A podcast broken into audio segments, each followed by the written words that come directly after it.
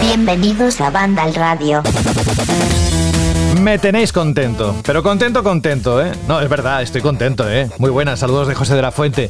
Eh, Me tenéis contento, eh, no me refería a vosotros los oyentes, porque la alegría que a uno le da cuando se sienta a la mesa de mezclas y sabe toda la gente que hay al otro lado escuchando y, además el equipo de, de redacción de Vandal preparados para contar muchas cosas, sobre todo en una semana como esta y con lo que ha ocurrido en las últimas horas, pues hombre, siempre es un placer y, y uno tiene que estar contento. Pero que quien me tiene contento es el, el termómetro y los estrenos de cine. Pero no vamos a entrar con eso porque entonces no acabaríamos.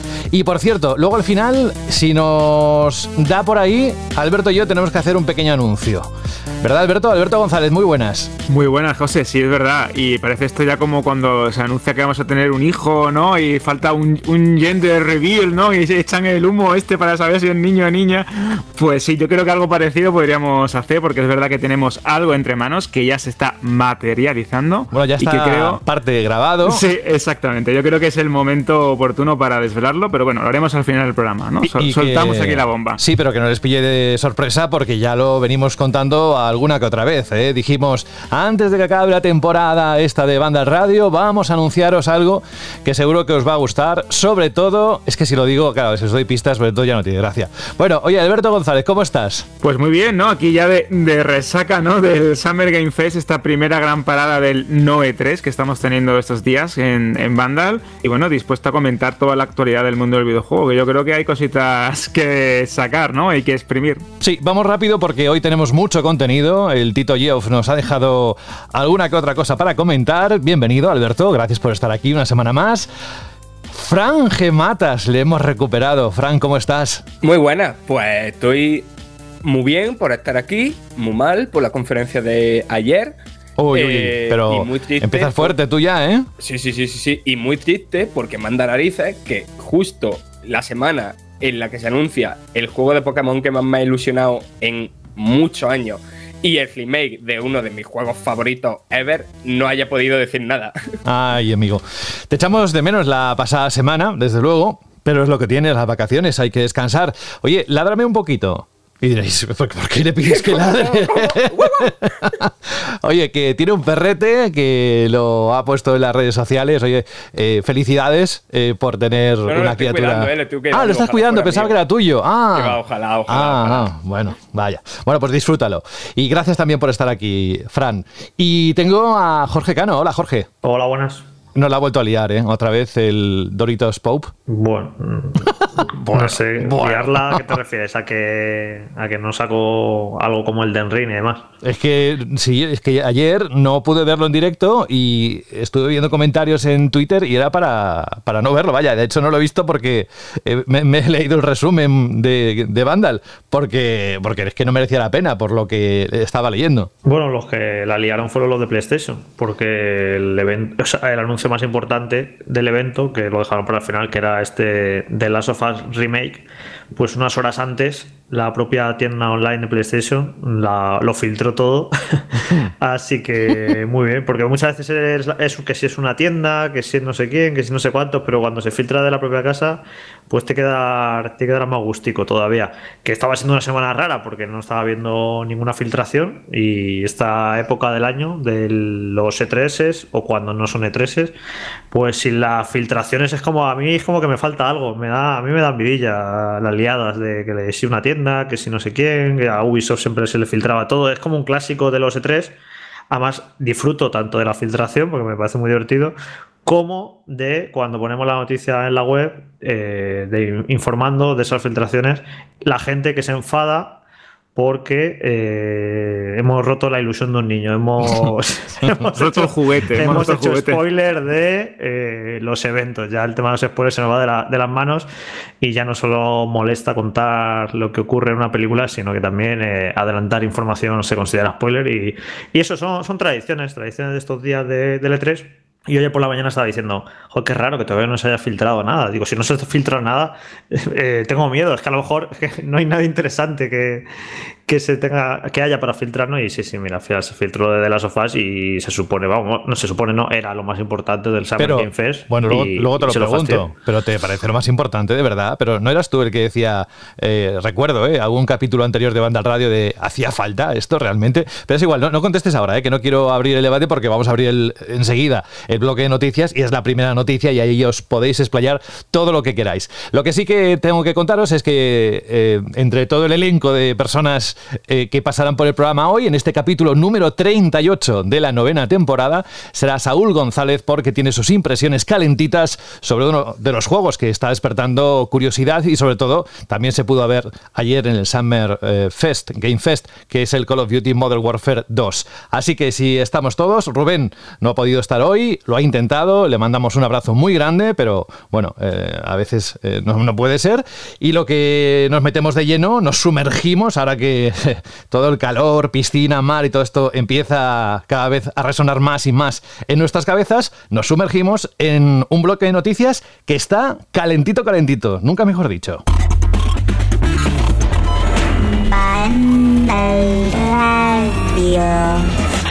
Antes de empezar, solo quiero poneros el corte ya clásico de lo que ocurre cuando este señor empieza, eh, Geoff, Kaylee, empieza a partir de las 8 de la tarde de este pasado jueves y en su retransmisión, horario eh, aquí en España, y empezaba así. And here we go.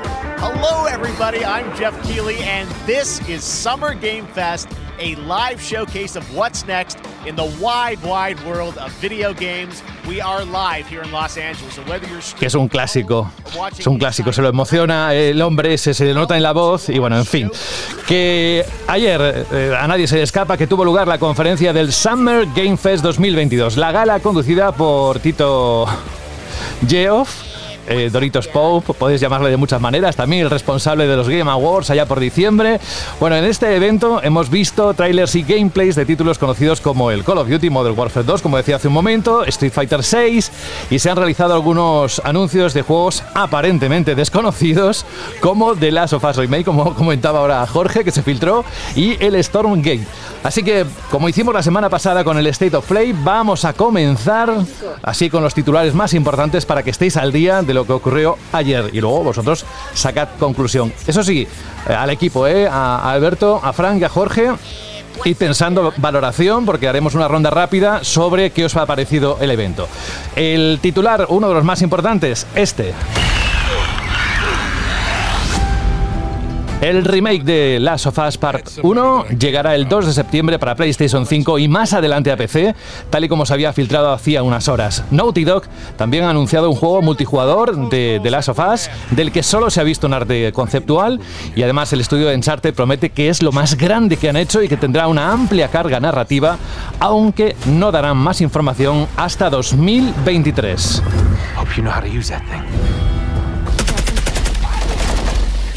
Y nos vamos a más disparos. En este caso, el shooter bélico de Infinity War, co-desarrollado por todos los estudios de Activision, muestra por fin, o mostró por fin su primer gameplay de la campaña. Call of Duty Modern Warfare 2 llegará, recordemos, el 28 de octubre para PC, PlayStation 5, Xbox Series, PlayStation 4 y Xbox One. Y uno de los juegos que unánimamente, al menos por lo que vi en las redes sociales, nos tiene enamoraditos y Además que no queda demasiado, bueno, queda unos cuantos meses, pero con respecto al resto no queda tanto. Striking Distance Studios, los creadores de The Callisto Protocol, mostraron por primera vez gameplay de este sucesor de Dead Space, dirigido por el creador de la saga de Visceral Games. El título llegará el 2 de diciembre, como también os contamos la semana pasada, a PC, PlayStation 5, Xbox Series, PlayStation 4 y Xbox One que muchas de las cosas las vimos en el State of Play. Ampliadas esta vez, ¿no? Por ejemplo, el siguiente titular tiene también mucho que ver con lo que contamos la semana pasada. Y es que Capcom desveló cómo será Gil o Guile en Street Fighter VI, demostrando sus habilidades de lucha combatiendo con Ryu y Luke. El título llegará en 2023 a PC, PlayStation 5, Xbox Series y PlayStation 4. Lo que sí sabemos también es la fecha de esto. 7 de octubre. Marvel's Midnight Suns. Disponible para PC, PlayStation 5, Xbox Series, PlayStation 4 y Xbox One. Y ojo, porque a Nintendo Switch llegará más tarde. ¿Os acordáis que estábamos hablando la semana pasada de Bluebird Team? ¿Sí? El equipo polaco responsable de The Medium mostró gameplay de la tercera entrega de su saga de terror atmosférico en primera persona, que no es otra que Liars of Fears.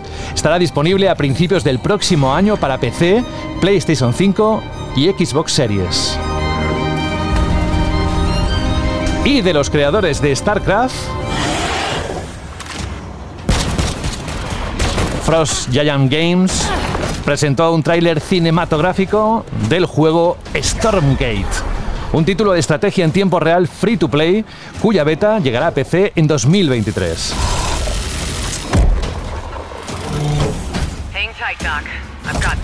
Y en el resto de titulares, así muy rápido, muy rápido, se pudo ver el nuevo tráiler de Gotham Knights, protagonizado por Nightwing, el JRPG One Piece Odyssey, que también mostró escenas y un gameplay inédito, las Tortugas Ninja vuelven el 16 de junio, es decir, la próxima semana se pondrá a la venta ese esperado juego. Aliens eh, se presentó una, un nuevo capítulo llamado Aliens Dark Descent, será para 2023 y como sabéis o como podéis imaginar, un shooter táctico en un mundo abierto. Luego Nightingale mostró cómo se viajará a mundos procedimentales en un nuevo gameplay y enseñaron cómo funciona su sistema de cartas. Saints Row publicó una demo gratuita para crear y compartir. Senless Zone Zero, de los creadores de Henshin, enseñaron gameplay. Luego el español, es decir, el estudio responsable de Call of the Sea con American Arcadia, mostró el tráiler. También pudimos ver, hubo mucho terror y mucho espacio. También eso lo, ahora lo comentarán mis compañeros. El terror de Routine reapareció una década después de su anuncio, desapareció en 2016. Y mira, se pudo ver algo ayer, así que sigue vivo. Flashback, como decía Frank el otro día, no estaba muerto, estaba de parranda. Flashback 2 publicó un anticipo de su gameplay, luego Force Solis, un nuevo juego de terror con actores de primer nivel, nos mostró su tráiler y termino ya Jorge con el shooter cooperativo de Warhammer 40.000 Dark Tide que lució su particular gameplay, estará disponible el 13 de septiembre para PC y Xbox Series y estará incluido en Game Pass. Así que tal y como esto es más o menos lo gordo, gordo, ¿eh? creo que no me he dejado nada y si no, pues podéis consultar por supuesto todo lo que se publicó en la página web de Vandal, que hizo una cobertura fantástica como siempre y un directo fantástico. Lo que tengo que decirte es esto, lo que antes os anunciaba. Os quiero preguntar, valoración general. ¿Cumplió las expectativas o ya la cosa está de capa caída y después del subidón del State of Play la cosa no ha remontado? Bueno, yo creo que no cumplió las expectativas, aunque fueran bajas, porque no en general ha parecido flojo a casi todo el mundo, yo creo. Y es cierto que el propio Geoff eh, manejó las expectativas los días antes, dijo que no esperáramos megatones, no infló el hype como otras veces, que los días previos está guau, vais a flipar, ya verás, ya verás, ya verás, que, pasó que fue un poco lo del año pasado con, con el de. Y luego si te pones a comparar el evento de ayer con el del año pasado y sacas a Elden Ring de la ecuación, no fue mucho peor el de este año que el del año pasado. Son bastante parecidos, la verdad, en cuanto a anuncios y fechas. Son muy similares. Lo que pasa que el año pasado, al meter el Den Ring, que era tan esperado ese tráiler, que llevamos años esperándolo y que reapareciera, pues cambió todo, ¿no? Cambia la percepción completamente del evento. Nos pareció un evento muy bueno, pero porque estuvo el Den Ring. Si el año pasado le quitas el Den Ring, pues no nos hubiera parecido tan bueno, nos hubiera parecido como el de este año. Y encima el de este año, que la guinda, la sorpresa era ese de la sofá remake, que antes decías que como si yo dije que me parecía un remake innecesario, como me puede parecer lo más importante. Y es que una cosa no tiene nada que ver con la otra, que a mí el juego me parezca innecesario y que no me interese. a, mí, también me lo parece, ¿eh? Claro, claro, pero eso no quita que fuera evidentemente, lo más importante. Y ahí tenemos la repercusión, las visitas en los vídeos, la noticia más vista en la web, la que más comentarios ha generado y debate. Así que es evidente que era lo más importante y de hecho lo, lo dejaron para el final porque era lo más importante. Y aparte era lo más importante porque era fue un evento en el que no hubo grandes anuncios, eran casi todos juegos ya que ya se conocían, de los que se ha enseñado más, de los que se ha dado fecha. No, no hubo anuncios, ¿no? Como, eh, como tal. Prácticamente. Y en cambio de la Sofá Remake sí que era un juego que no se había anunciado, aunque estaba súper filtrado, ya sabíamos que existía, pero no, no, se había anunciado por parte de Sony. Y entonces un anuncio de un juego para Play 5 exclusivo que sale en septiembre, que además que lo anuncian y sale ya dentro de nada. Entonces es un anuncio muy importante, ya te digo, más allá de que, bueno, ahora lo comentaremos, de que no nos parezca innecesario, ¿no? Y entonces, claro, eh, si es el anuncio más importante del evento te lo fastidian eh, tres o cuatro horas antes del evento, pues entonces ya fue ya la, la gota, ¿no? Que colmó el vaso de mm, la percepción de, de un evento flojo. Así que bueno, pues nada, eh, están diciendo que el año que viene volverá con esto, evidentemente. Que el año que viene, esto es lo más eh, divertido e interesante, ha dicho que va a tener su parte presencial, el Summer Game Fest, y el E3 reconfirmó hace unos días que el año que viene vamos a tener E3 eh, presencial como toda la vida. Así que a ver si a ver si puede ir Fran, el pobre ya, el E3, que se quedó. Fue 3 Interruptus, el de 2020, que tenía, teníamos hasta los billetes de avión y, y el hotel reservado. Y vino la pandemia y, se fastidió todo. A ver si el año que viene por fin puede ir, puede ir Fran al, E3. Así que el año que viene va a ser curioso, porque si va a haber un E3 y va a haber un Summer Game Fest, no sé qué va a ocurrir. Si se van a picar, si Geon va a poder competir con, se supone, algo tan importante como el E3 en cuanto a poder de convocatoria y de movilización, no sé cómo lo va a organizar o si lo va a hacer una semana antes para fastidiarle cosas al E3. Va a ser una situación divertida, pero en cualquier caso, ahora ya después de tres años con estos veranos de E3, no E3, eventos digitales y demás, que ya lo hemos visto cómo funciona, al final creo que el año que viene, eh, si se hacen eventos presenciales, creo que va a ser bueno porque todo esto que ha sido un poco desaborido durante estos años, eh, pues si volvemos a esas conferencias con público presencial, que siempre se criticaba mucho, ¿no? Lo de, es que los fans ahí gritando y aplaudiendo, no sé qué, qué poco profesional, tal, cuando eran directamente fans, que las compañías se invitaban para darle calor al evento, ¿no? Y, y se criticaba mucho y al final lo hemos acabado echando de menos. Esto es lo irónico, ¿no? Que muchas veces no sabemos lo que queremos hasta que lo perdemos. Entonces esos eventos ahí, esa conferencia de Xbox en un estadio enorme, lleno de gente, y la gente gritando, y que sale Keanu Reeves y un tío le hace una broma y Keanu Reeves responde, todo eso lo hemos perdido con estos eventos digitales. Así que al final no estaba tan mal, ¿no? Eh, lo que conllevaba un E3, esas conferencias con gente y demás. Y si el año que viene volvemos a eso, yo creo que, va a ser mejor que todo lo que hemos vivido en estos últimos tres años con, esta serie de eventos, que bueno, todavía no, vamos a sacar la conclusión definitiva de esta semana porque queda el domingo especialmente el evento de Xbox, que evidentemente yo creo que va a ser, vamos, muchísimo mejor que lo que vimos ayer y va a merecer la pena porque estas conferencias de Xbox de los últimos años siempre han merecido la pena y falta ya también el Nintendo Direct, que es muy raro que todavía no lo hayan anunciado y no sé si lo anunciarán en plan el lunes y, es el miércoles o sin casi antelación, pero tiene que haber un Nintendo Direct porque lleva muchísimos años Nintendo en estas fechas eh, realizando su Direct más importante del año y sería muy raro que no lo hicieran. Así se rumorea que el 15 podría ser, ¿no? Una fecha que se baraja. Una cosa, un email, no sé qué, que se ha filtrado, podría ser el 15, sí, por eso digo que a lo mejor lo anuncian el lunes, dicen, ah, el miércoles hay un Direct, pero que antes lo solían anunciar con, con días de antelación o con semanas el el direct de, junio y es raro, ¿no? Que no lo hayan anunciado todavía, pero bueno, eh, yo creo que si el domingo Xbox en la conferencia seguro que va a estar bien y luego hay un Nintendo Direct, pues nos cambiará un poquito la, percepción que tenemos ahora, que es un poquillo... Eh, nos dejó ayer fríos a todos este evento. Sí, es que de hecho, Jorge, estaba pensando justo eso, que eh, estamos, estábamos tan, teníamos tan asimilado, ¿no? Esto de un gran show con un montón de gente en el patio de butacas, con grandes orquestas tocando las sinfonías o las músicas de los grandes videojuegos, con personalidades, ¿no? Como Keanu Reeves o directores o que suben al escenario y, enfatizan un poco, ¿no? Ese evento grande, esa conferencia grande, esa keynote o como lo queramos llamar del mundo del videojuego. Y de repente eh, tenemos dos años donde todo es streaming, donde cada compañía hace su propio evento digital por, por eh, separado, donde tenemos casos, ¿no? Como el Summer Game Fest que siguen sin tener el ritmo suficiente como para, como para mantener ¿no? Eh, eh, atrapada a una audiencia durante un buen periodo de tiempo.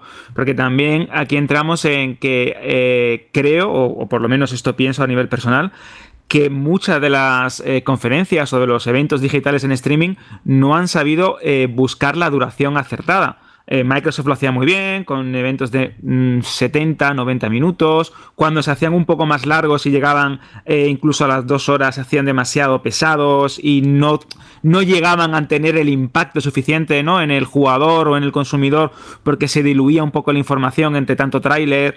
Eh, este Summer Game Fest en concreto volvió a cometer ciertos errores también de los de Game Awards, como subir a los desarrolladores para que expliquen algo, mostrar un gameplay que es verdad que era muy esperado, ¿no? Como el de Modern Warfare 2, pero que rompió durante bastantes minutos un ritmo de una conferencia o de una presentación como esta o del inicio de un festival como este, que podía haber sido diferente. Y bueno, ya podemos entrar en las filias y en las fobias que tenemos con Geoff Gainley y toda su parafernalia y toda la manera en la que él presenta o en la que él incluye pues publicidad, eh, trailers o cómo los presenta o de qué manera los eh, endorsa ¿no? en, este, en este tipo de eventos.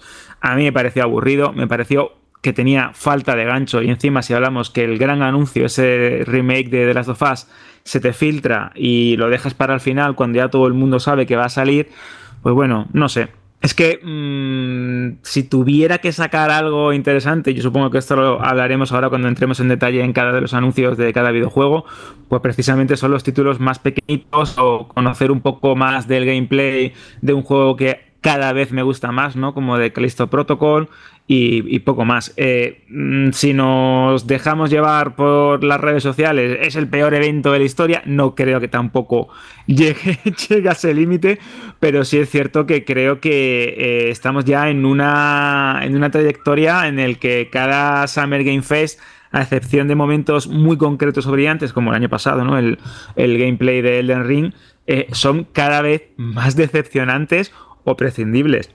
Así que bueno, vamos a ver si son capaces de reformular un poco esto el año que viene con la presencia del público o con la manera de presentarlo y llevarlo a, los jugadores de forma física, porque estos eventos digitales están cada vez peor, creo. ¿eh? Es que para mí el problema, o sea, estoy ahora mismo revisando el resumen que hicimos ayer y es que me pongo a mirar y digo, joder, sí, es que esto mola. Quiero decir, eh, veo muchos juegos que es verdad que había como un exceso de repetición de un mismo género, de una misma ambientación, pero hecho un vistazo y ves cosas apetecibles, pero son cosas que en la mayoría ya conocíamos. Y digo que el problema de concepto porque yo creo que cuando venimos a ver un evento de este tipo, por mucho que nos hayan dicho eh, calmar la expectativa, venimos sobre todo no a que nos enseñen cosas, o sea, más cosas de lo que ya sabemos, sino que nos enseñen cosas que no sepamos que nos ilusionen con eh, tal juego que desconocíamos. Y de eso aquí no ha habido nada. O sea, que, a que ni, siquiera si no se hubiera filtrado el de la Sofa Remake, habría tenido el mismo peso porque no deja de ser una revisión más profunda, menos profunda, en este caso más, de algo que ya conocemos. Pero que es que eso, es que cuando venimos a. nos ponemos a las tantas de la tarde o de la noche a ver un evento, Tú lo que esperas es World Premiere y lo único que tuviste World ayer Premiere, pero no era World un Premiere World Taylor, Perrier, ¿no? ¿Qué es, lo que has, es lo que has puesto tú en el chat? algo así, algo así. No, pero a, lo que voy, que de eso de que nos sorprendan con juegos nuevos, ya sean más grandes, más pequeños, pero algo que no haga ilusión. Y es que aquí ha habido muy poquito de eso y lo, poco nuevo que ha habido eh, no es capaz de ilusionar. Para nada, vaya. Yo no, no quiero. Bueno, ya sea que, que nos escucha habitualmente, no, no quiero ir de flipado ni de. Iba a decir gafapasta, tío. Ya, ya sé. Madre mía, qué antiguo, ¿no? Sí, sí, muy boomer. se utilizaba como insulto y se ha dejado de utilizar. Pero luego, después de un par de horas después, se celebró la conferencia de Devolver Digital, que ya sabéis todos los años que es muy gamberra y tal, tal, tal. A mí el teatrillo este que hacen, por cierto, me, ni, lo, ni lo escucho, me da igual. como, vale, no sé, me resulta hasta cargante un poco. El de chaval suda ello. Ya, eso sí moló, pero a mí es que nunca me ha hecho gracia. Como que vais de guay, que gamberros. No sé, no, me da igual. Pero los juegos que salieron ahí, eh, sinceramente, me gustaron más que los del Summer Game Fest, los de Devolver, porque me parecen juegos estimulantes, juegos que visualmente, con la, música, juegos que me apetece jugar y juegos que no había visto y no sé, que me pareció muy, muy, muy sintomático, ¿no? Del, creo que el Summer Game Fest es un poco, fue el reflejo de la industria en este momento, en este año, que ya hemos hablado las últimas semanas que al final se ha torcido en un año un tanto decepcionante, prometía que iba a ser la leche y al final no está siendo para tanto. Y creo que, el evento fue un poco reflejo de lo que está siendo 2022. Pero en cambio, el evento que hubo después de Volver, eh, esos juegos indies que salieron, me, apetece jugar a todos los que salieron ahí. Todos pintan estupendo, eh, son eso, estimulantes, cosas que ves nuevas y que que arriesgan en lo visual y no sé, me parece es curioso, ¿no? Que al final para mí el evento de Volver eh, ofreciera más juegos que me apetece jugar que los que ofreció el casi el, Summer Game Fest. Es que no solo el de Devolver, es que después, o sea, no después, la misma emisión del Summer Game Fest, justo después empezó el Day of the Devs, que es el evento este que hace Tim Schafer, lo de Double Fine con, con I, Am 8-Bit y ahí mostraron juego todavía más pequeñito que lo de Devolver, de hecho algunos muy, muy pequeñitos, pero incluso eso tenían más interés que la inmensa mayoría de los que mostraron en el, en el Summer Game Fest. Pues muchas gracias por las valoraciones del evento. No sé si la pregunta Shirley tendrá que ver con esto, yo creo que sí. Y si no, os animo a que escribáis lo que os ha parecido eh, los anuncios del Summer Game Fest, incluso lo de Devolver Digital. Tenéis ahí iBox para comentarios. Yo no, no quiero, como siempre te digo, no quiero estropearte la pregunta Shirley, pero ahí lo dejo. Es interesante conocer la opinión de nuestros oyentes. Y ahora, si os parece, entramos en lo que son los anuncios en sí Aquí podéis hablar de lo que queráis, pero juegos, ¿qué os llamó la atención más o menos? Bueno, yo tengo que decir que más allá de The Last of Us Remake, que es un juego que creo que es innecesario, personalmente, eh, repito, pero que voy a jugar sí o sí porque es uno de mis títulos preferidos, me marcó muchísimo esto a nivel argumental. Te vas a gastar los 80 pavazos que cuesta, por cierto, claro, que aluciné ayer. Eso es alucinante. Que iba, de hecho, que quería, remarcar esto porque eh, estamos hablando de que es un remake de un juego que tuvo una remasterización bastante reciente y muy buena y que de repente te encuentras que tiene un precio ya, el precio unitario, ¿no? De los grandes títulos de, de, Sony en PS5, que me parece, y esto lo remarco, un atraco a mano armada, porque estamos hablando de un remake o de una nueva versión o de una reinterpretación, como lo queramos llamar pero leñé, el juego salió hace poco, relativamente hace poco, con una versión bastante buena que incluso ha estado incluida en, diferentes colecciones de, PlayStation Plus, que se ha regalado, que se ha distribuido un montón, que ha estado en oferta bastante, en bastantes ocasiones en la, en la tienda digital, incluso en copia física y de repente te encuentras que tiene el precio de una gran novedad, bueno, pues yo creo que es un poco a poner esto en cuarentena. Pero en cualquier caso, tengo ganas de jugarlo. Eh, la segunda parte me enamoró, ya lo hemos hablado un montón de, veces de aquí en, en Mandal Radio. Y creo que esta, esta versión, pues bueno, pues tiene que merecer la pena y que creo que puede conquistar a todos los fanáticos y de hecho de cara a la serie que también tuvo un pequeño adelanto y una pequeña mención en este Summer Game Fest, ese ideal, ¿no? Como para, abrir boca. Pero yo tengo que destacar, esto se lo comentaba Jorge durante la, durante la emisión del directo, que a mí la saga Alien, toda la licencia Aliens, me encanta. Y este shooter táctico, este eh, Dark Descent, eh, que es un juego eh, de, disparo con perspectiva isométrica, en un mundo abierto donde las decisiones tienen importancia, donde tú vas comandando ¿no? a un, escuadrón de marines coloniales en, el futuro este tan lleno de corporaciones y, y alienígenas de la saga, a mí me llamó muchísimo la atención porque viene de los creadores de Battlefield Gothic Armada, que es un juego de, Warhammer 40.000, y esta gente se maneja muy, muy, muy bien en el género, y saben cómo exprimir ¿no? el lore, cómo exprimir el universo en el que se basan y darle profundidad estratégica, profundidad táctica, y creo que teniendo en cuenta que ese Fireteam Elite, ese juego de acción en tercera persona, no salió nada mal, de hecho me pareció notable por momentos y que sigue teniendo eh, bastante contenido y le van añadiendo personajes, nuevas misiones, etcétera, creo que este Dark Descent puede ser impresionante y si llega, por ejemplo, eh, al nivel de algunos shooters tácticos ¿no? en, en perspectiva isométrica, mm, puede merecer la pena. En 2023 como decía José, para PC, PS5, Series, PS4 y, One, para mí uno de los juegos mm, a tener en cuenta, sí o sí, lo tengo ya marcadísimo. También me parecía súper curioso que este routine que se anunció en 2010, que esto eh, hace ya, ha llovido bastante y como que estuvo completamente desaparecido desde el 2016-2015, ahora vuelve de la mano de Raw Fury, nos muestra también terror en el espacio, porque yo creo que ha sido como el género de moda, ¿no? Hemos tenido de Callisto Protocol, el remake de Dead Space, este Routine y este Fort Solis, y aquí viene para mí la gran sorpresa junto al, juego de Alien. Este Force Solis, que es un título que de momento creo que no tiene fecha de lanzamiento, nada más que se ha anunciado para PC, que tiene a Troy Baker eh, de The Last of Us y Roger Clark, eh, que también daba la voz a Arthur en Red Dead Redemption 2. Posiblemente los dos actores o los dos actores de doblaje más importantes del mundo del videojuego y lo más pluriempleado de todos. Eh, este juego hay momentos en los que en el tráiler que se mostró en el Summer Game Fest me recordaba a Solaris. Y estos pasillos, esta iluminación eh, con luces de emergencia roja, esas salas, esas camillas que incluso también me, me ¿no? a, Horizonte Final, la película de, terror con Sam Neill. Eh, bueno, mm, yo ya estoy totalmente vendido y creo que este título de Fallen Leaf y Black Dracar Games es una de las grandes sorpresas. Y ya para redondear el círculo, ya que hablábamos de Warhammer y hablábamos de Warhammer 40.000, eh, Dark Tide, que viene de la mano de los creadores de Vermintide, que para mí es uno de los juegos más divertidos de acción cooperativa. Este shooter eh, futurista, este shooter Grim Dark, que se estrena el 13 de septiembre para PC y series, y, de hecho creo que también viene incluido en el Game Pass.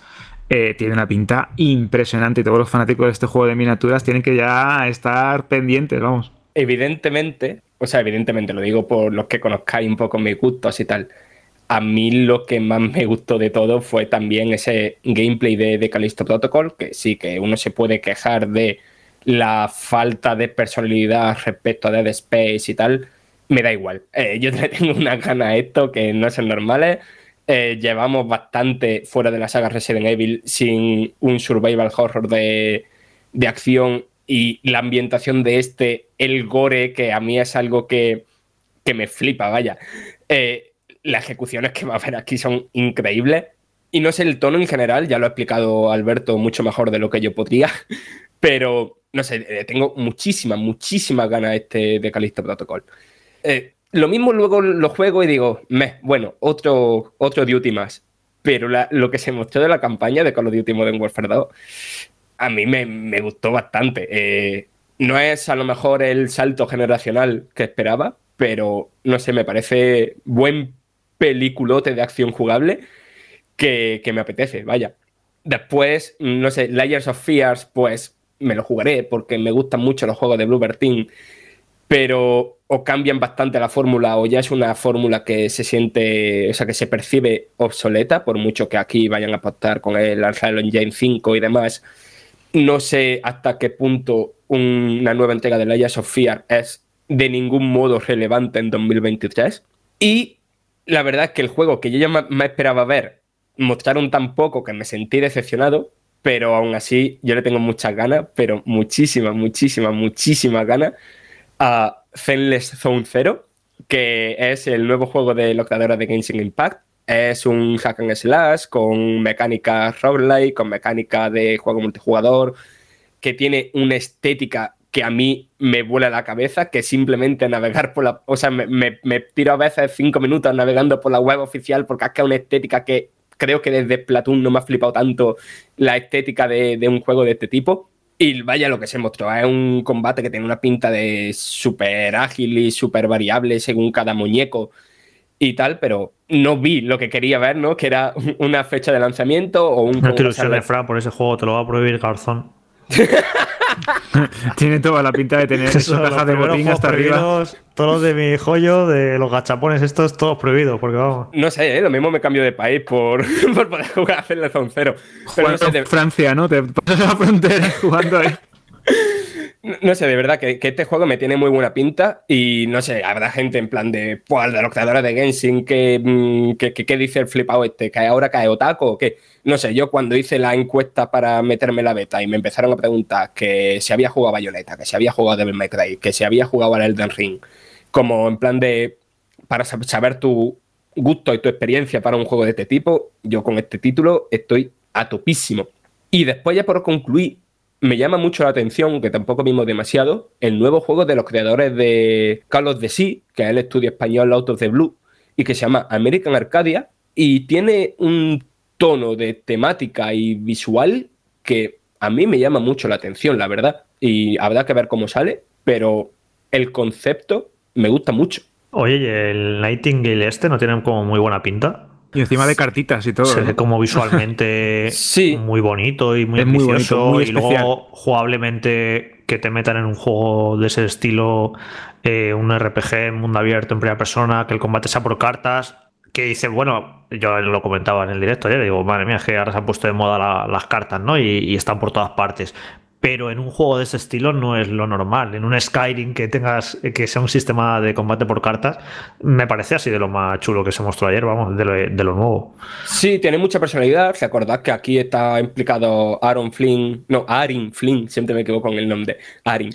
Y otra gente de, que viene de, de BioWare, vaya, de estar ahí con Mass Dragon Age y tal. Y a mí es verdad que sobre el papel, el género de la supervivencia me da pereza, pero también es verdad que recientemente Overrising me ha callado la boca con mi disgusto hacia el género, ¿no? Pero este Nightingale es que lo que dice, que tiene conceptos muy, muy guapos. Básicamente es una aventura que puedes jugar en solitario o con otra gente, en cooperativo. Aquí no parece que vaya a haber nada de competitivo. Y tiene un concepto muy interesante que es de ir viajando por mundos que se generan procedimentalmente según las cartas que creas. Es decir, tú creas una carta con los materiales que tienes disponibles y en esas cartas tú vas poniendo como atributos, ¿no? Atributos que marcan el tiempo del día, el tipo de mundo, el tipo de monstruo, el tipo de recursos que va a haber ahí.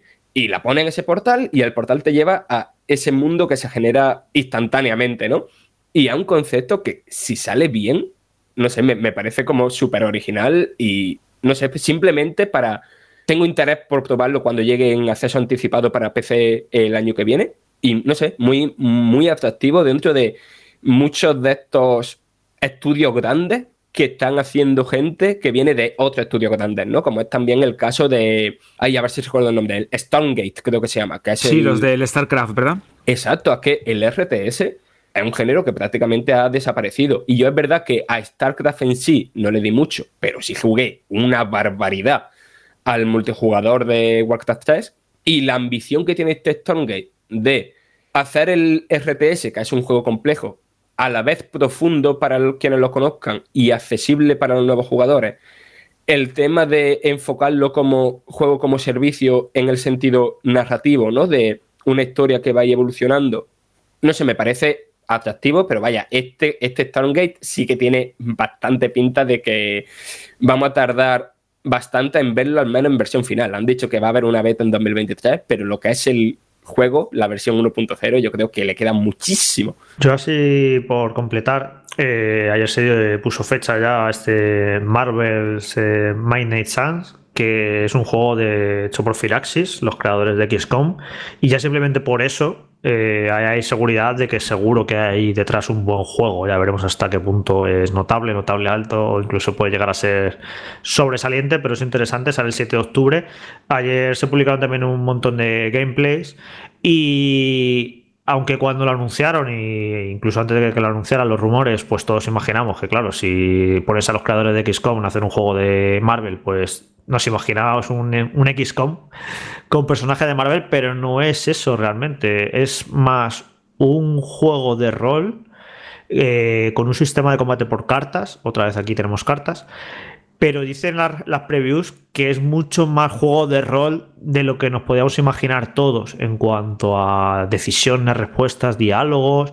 Y que vamos, que muy rolero, no, no, no es un XCOM para nada.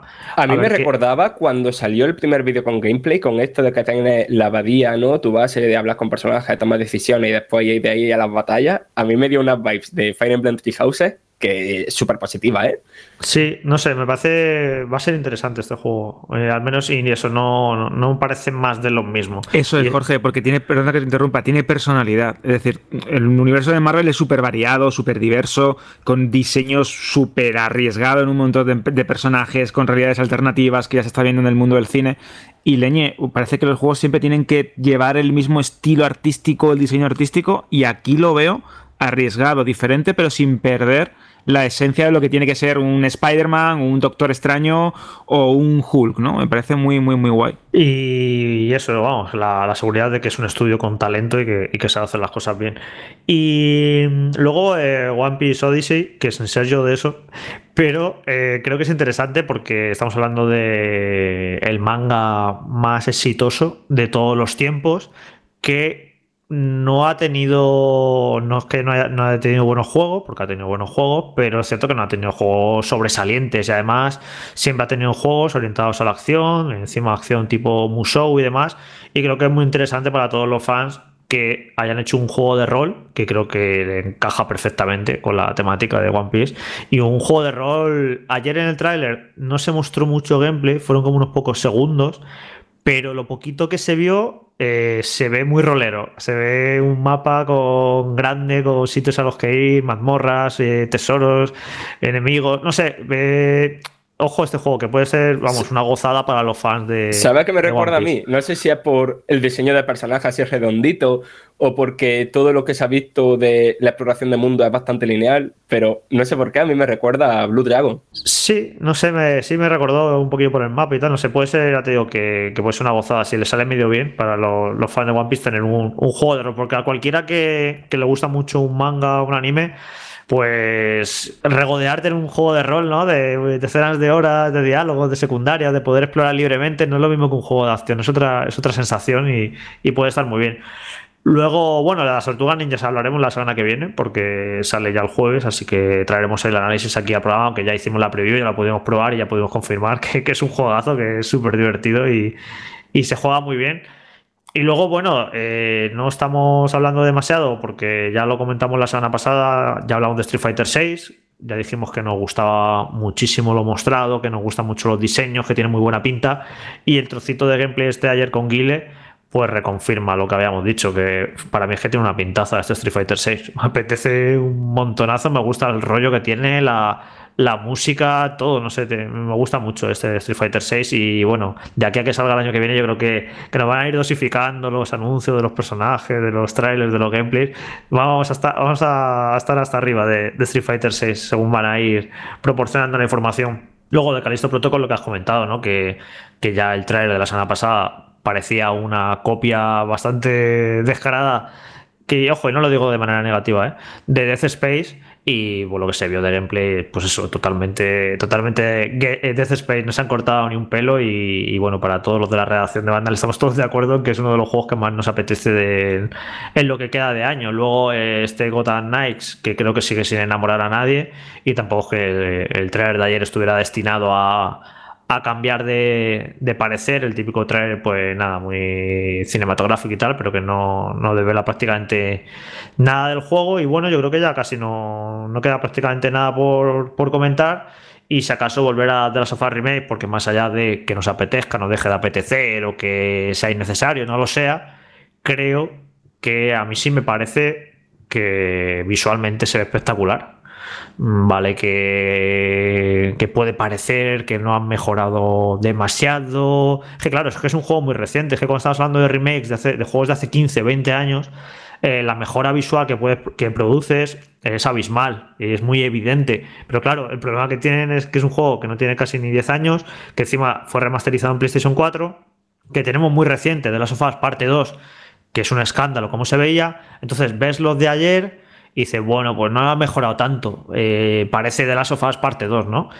Pero claro, cuando vas al cara a cara y lo comparas con el juego de PlayStation 3, joder, ha mejorado una barbaridad de los modelados, la, la, iluminación. exacto. Es que es una pasada. Y luego ya han dicho también que, ojo, que va a haber mejoras jugables, porque, claro, lo que habrán cogido ha sido toda la mejora de jugabilidad del 2, las han aplicado al 1, seguro. Y luego han dicho también mejoras en la IA y yo no dudo, vamos, de que está curradísimo, de que se ve muy bien y de que va a estar muy bien. Si lo que está en discusión es que eso, la, que qué necesidad había ¿no? de, de hacer este trabajo en un juego tan reciente, tan mítico y que ya estaba tan bien y no se puede haber invertido estos recursos ¿no? en, en otra cosa.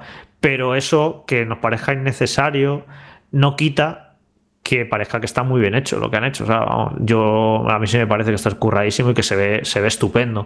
Pero es eso, eh, gastarse 80 euros en un juego que ya jugamos en Play 3 y que muchos volvimos a jugar en Play 4 a mí sinceramente no me apetece demasiado, ya no por el dinero, sino es que no necesito volver al primer de la sofá, lo tengo muy lo tengo muy fresco siempre en la memoria. Son esos juegos además que se te quedan bastante grabados, ¿no?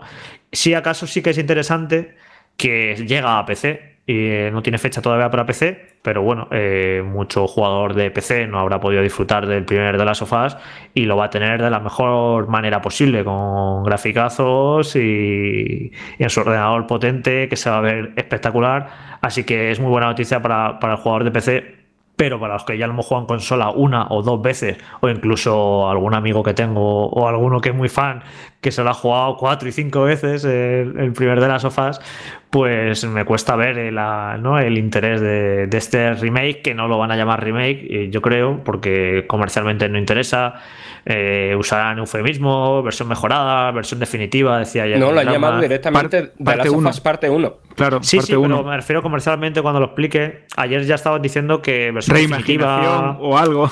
Claro, no, no van a usar la palabra la palabra remake. Y, y, bueno, ayer también hubo más, por cierto, más, más, cosas interesantes. Estuvieron hablando un poquito de la serie de HBO, que curiosamente los actores de, de Ellie y de Joel eh, tienen roles de, de, personajes en la serie. No son ellos, claro, pues porque esos ya están asignados, sino que son otros actores, eh, otros personajes que han hecho nuevos para ellos, que ya terminó el rodaje. Bueno, estoy hablando un poquito. Y luego también lo más interesante, que el multijugador de, de Last of Us parte 2, que muy raro porque nunca se ha llegado a presentar, ni se ha, se ha llegado a hablar eh, de manera clara de él y todos hemos podido sospechar, o por un lado, que en algún momento se canceló. Yo sospechaba que en algún momento se le fue de las manos y cobró tanta entidad que se iba a lanzar como un juego, un juego aparte, y eso parece ser que es lo que ha derivado. Y me sorprende que, solo mostraran un, arte, ¿no? Como, joder, muy poco. Si esto ya tiene que, lo tenéis que tener muy, muy avanzado. Así que teniendo en cuenta la apuesta esta de PlayStation eh, de los juegos como servicio, que han dicho que van a lanzar no sé cuántos juegos como servicio de aquí a tres o cuatro años, pues tiene toda la pinta de que este multijugador de The Last of Us va a ser un juego como servicio.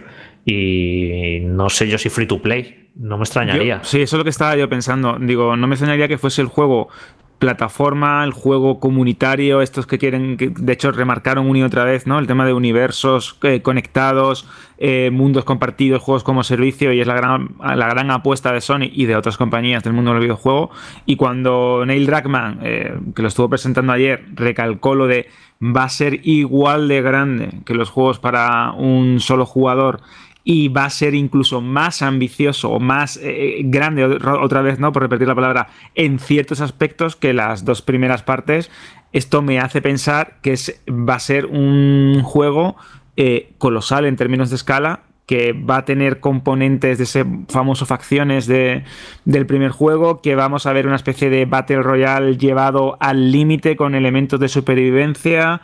Y cuando vimos esa ilustración que nos, eh, mostraba una ciudad mm, en otro estado completamente diferente a los que se ven en, en las dos primeras partes del videojuego, con dos supervivientes como cerca de una especie de tormenta de arena, en un, los típicos escenarios de ruidos urbanos llenos de vegetación, de criaturas y de personas infectadas con el córdiceps abajo.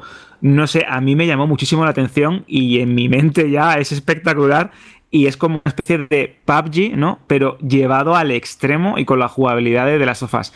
Si esto lo enfocan bien y son, son capaces, ¿no? de, de eh, aglutinar todos aquellos elementos tan particulares de The Last of Us en, en, el modo para un jugador, ¿no? En esas historias, en esas campañas, en un mundo multijugador, creo, si lo hacen ya también free to play, que aquí tienen un verdadero pelotazo. ¿eh? A mí también me llama mucho la atención lo que hablaron de la importancia de la narrativa, ¿no? De, dijeron que iba a tener importancia la historia aquí.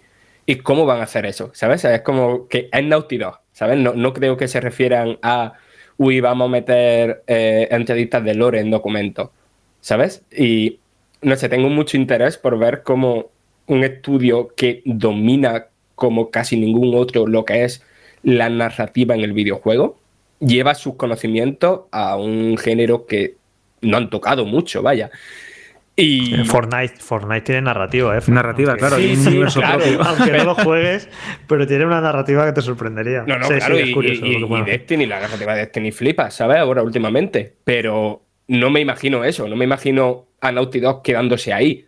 Yo mm, creo que, no sé, que tiene la capacidad de mm, revolucionar un poco el cómo se cuentan historias o la capacidad para contar historias en un juego multijugador. Y no sé, a mí me, me da curiosidad. O sea, evidentemente me da muchísima más curiosidad y muchísimo más interés que el remake. Que es un remake que, por cierto, en cuanto salga en PC, eh, yo pa... creo, creo que The Last of Us es uno de los pocos juegos que le veo todo el sentido del mundo en rejugárselo simplemente para jugarlo en ultra panorámico, vaya.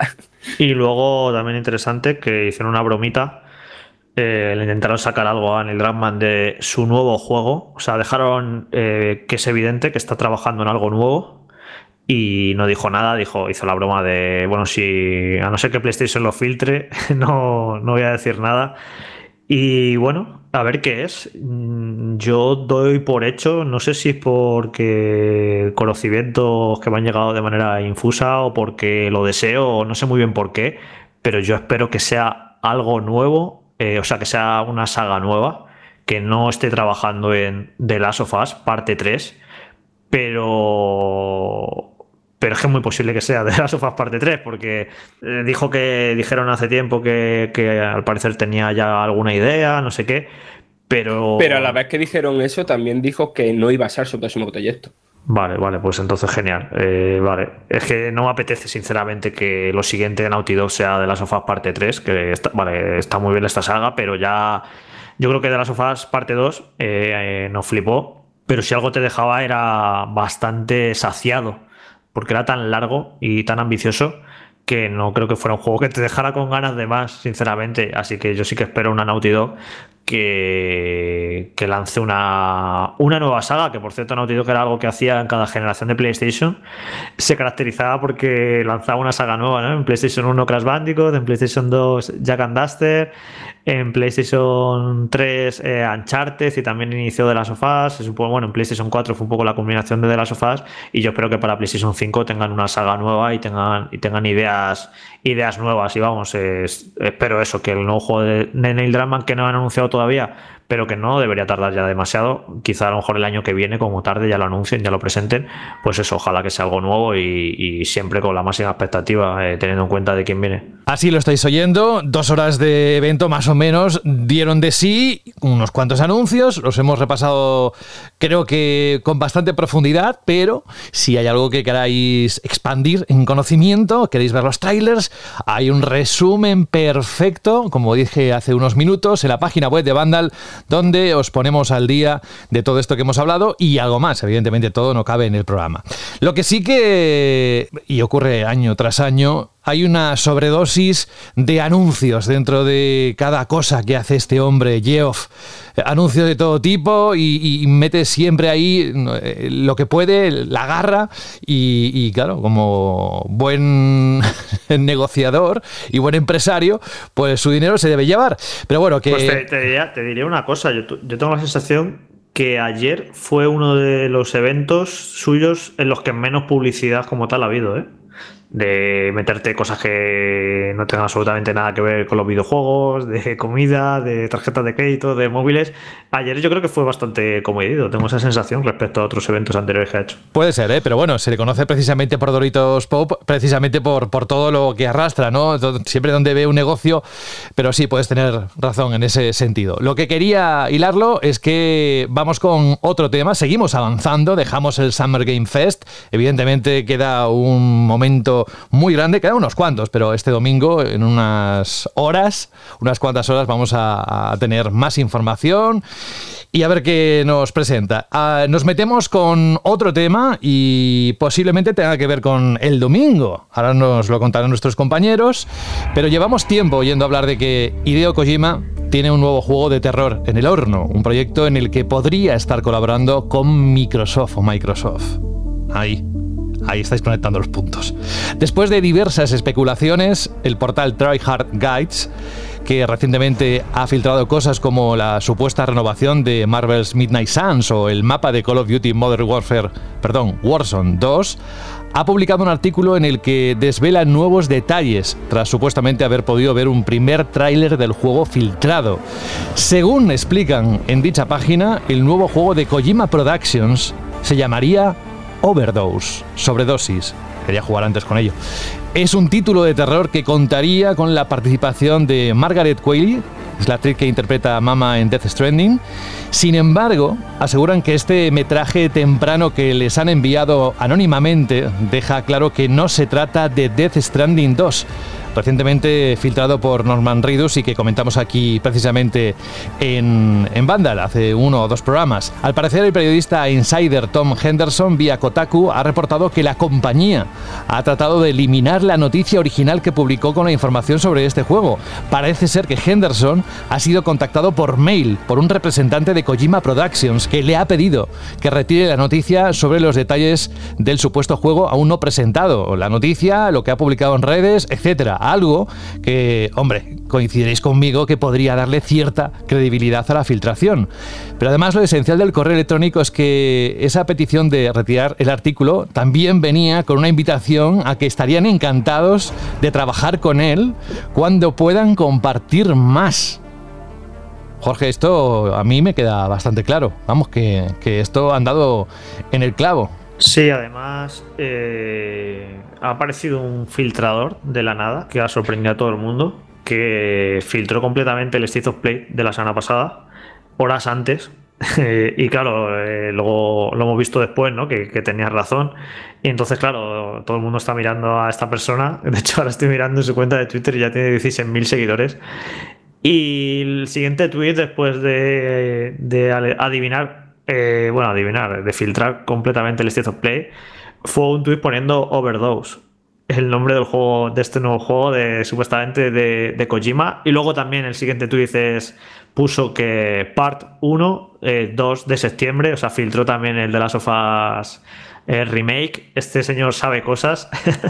y este Overdose, pues tiene pinta de que va muy bastante bien encaminados esa filtración, ese rumor y que sí que podría ser el, el, nuevo juego de Kojima. También hace tiempo pues se viene hablando de que podría ser un juego de terror. También ha habido filtraciones de que podría ser un juego para Microsoft, de que podría ser un juego eh, relacionado con algo de con la nube. A ver en qué queda pero sí, evidentemente, si se presenta esta semana, eh, tiene que ser en el evento de Xbox el domingo, porque ya no quedan más grandes eventos que ese.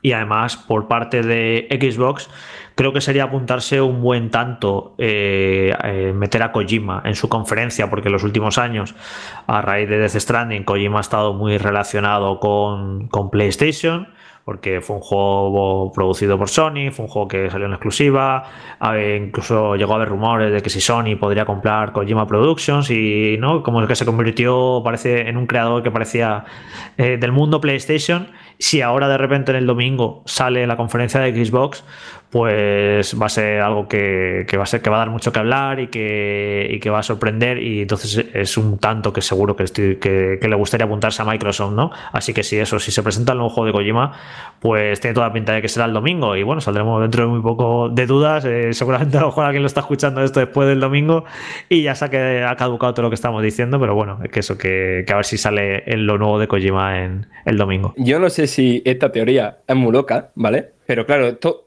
lo que has comentado, ¿no? Esto se habló de que lo mismo era un proyecto para, para la nube, o no para la nube, ¿no? Sino muy centrado en la nube, ¿no? Que no tiene por qué ser solo para Xbox Cloud Gaming, sino que a lo mejor puedes jugar en tu PC y consola y se conecta, y tiene movidas, ¿no? De que a través de la nube pasan más movidas en el juego, ¿no? En la GDC, recordad que presentaron ya la marca de, de publisher de dedicada a Xbox Cloud Gaming, ¿vale? Y justo ayer, estamos grabando viernes por la mañana, ayer, Microsoft eh, hizo una nueva publicación de estas tochas de eh, imaginando el futuro de los próximos 20 años en el videojuego, ¿no? Y, presentaron varias cosas sobre el juego en la nube, ¿no? La llegada a más países, la, la llegada de la aplicación a los televisores inteligentes o televisiones, varias cositas, ¿no? Relacionadas con el cloud gaming. En ese contexto, yo creo que tendría mucho sentido eh, mostrar ahora lo que seguramente sea su primer gran apuesta en lo que es el, cloud gaming o la propuesta del cloud gaming de, de Xbox, ¿no? Un juego de, de Kojima Production que probablemente sea uno de los creativos, los que más le gusta experimentar eh, con los conceptos de juego de la industria del AAA y eso tiene todo el sentido que, que Microsoft apueste tan fuerte por esto ya más allá de los pocos detalles que se conocen del juego, mm, se dice eso, lo del juego de terror, y que va a estar implicada Margaret Qualley, que ya salió en Death Stranding, que yo ahora la estoy redescubriendo, eh, viendo otra vez del Leftovers, y no sé, se creo que se puede decir que es una actriz de mucha cualidad, ¿no? Bueno, bueno, bueno. Socorro, sacadnos de aquí, que Frank, después de las vacaciones, ha venido todavía más creativo. Fran, sigue acariciando al perrete ¿eh? para, suavizar esos impulsos. Eh, gracias. Yo solo digo que cuando lo he dicho, se ha levantado de su camita y no sé dónde está ahora. Estoy seguro que algún oyente que valora mucho tus chistes, eh, una carcajada ha soltado. Bueno, parece ser que, bueno, por lo que estamos escuchando, ¿no? Que todo pasa por lo que ocurra este domingo y es que Xbox no nos va a defraudar, al menos en el ritmo, al menos en cómo suele hacerlo. Pero también hay otra noticia y con esta vamos a concluir nuestro bloque de noticias de esta semana. Evidentemente hay más titulares que podéis eh, consultar y, revisar de arriba abajo en las distintas secciones de la página web de Vandal.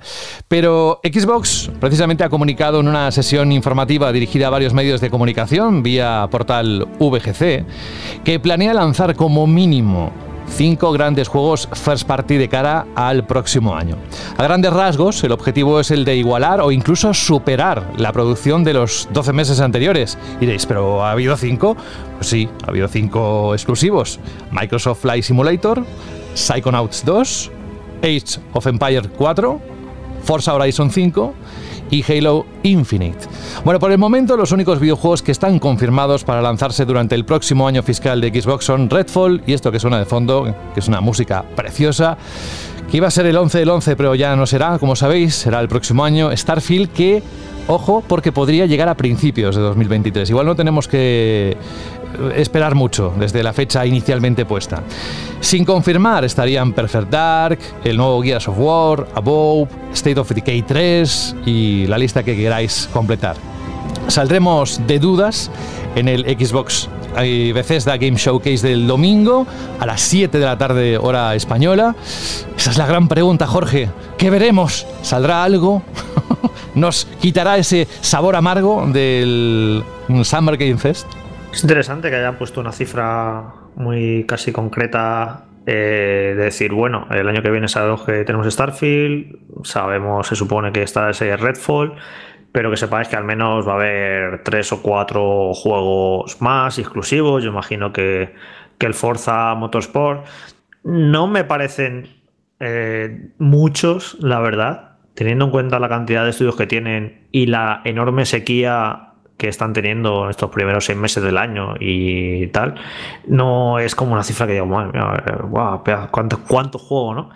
Pero al menos eh, sí que te hace ver que eh, en esta presentación de este domingo van a tener que sacar, mostrar cosas con cierta concreción de ventana de lanzamiento, de al menos decir, pues bueno, esto va a salir a principios de 2023 y demás, y a ver qué, qué pueden ser esos cinco o seis juegos para, para el próximo año. A ver que si tienen cosas que, que no hayan anunciado todavía y que las tengan ya muy avanzadas, porque de hecho ha salido uno de los rumores dice que no esperemos nada de, Perfect Dark ni de Fable todavía, que, van para largo.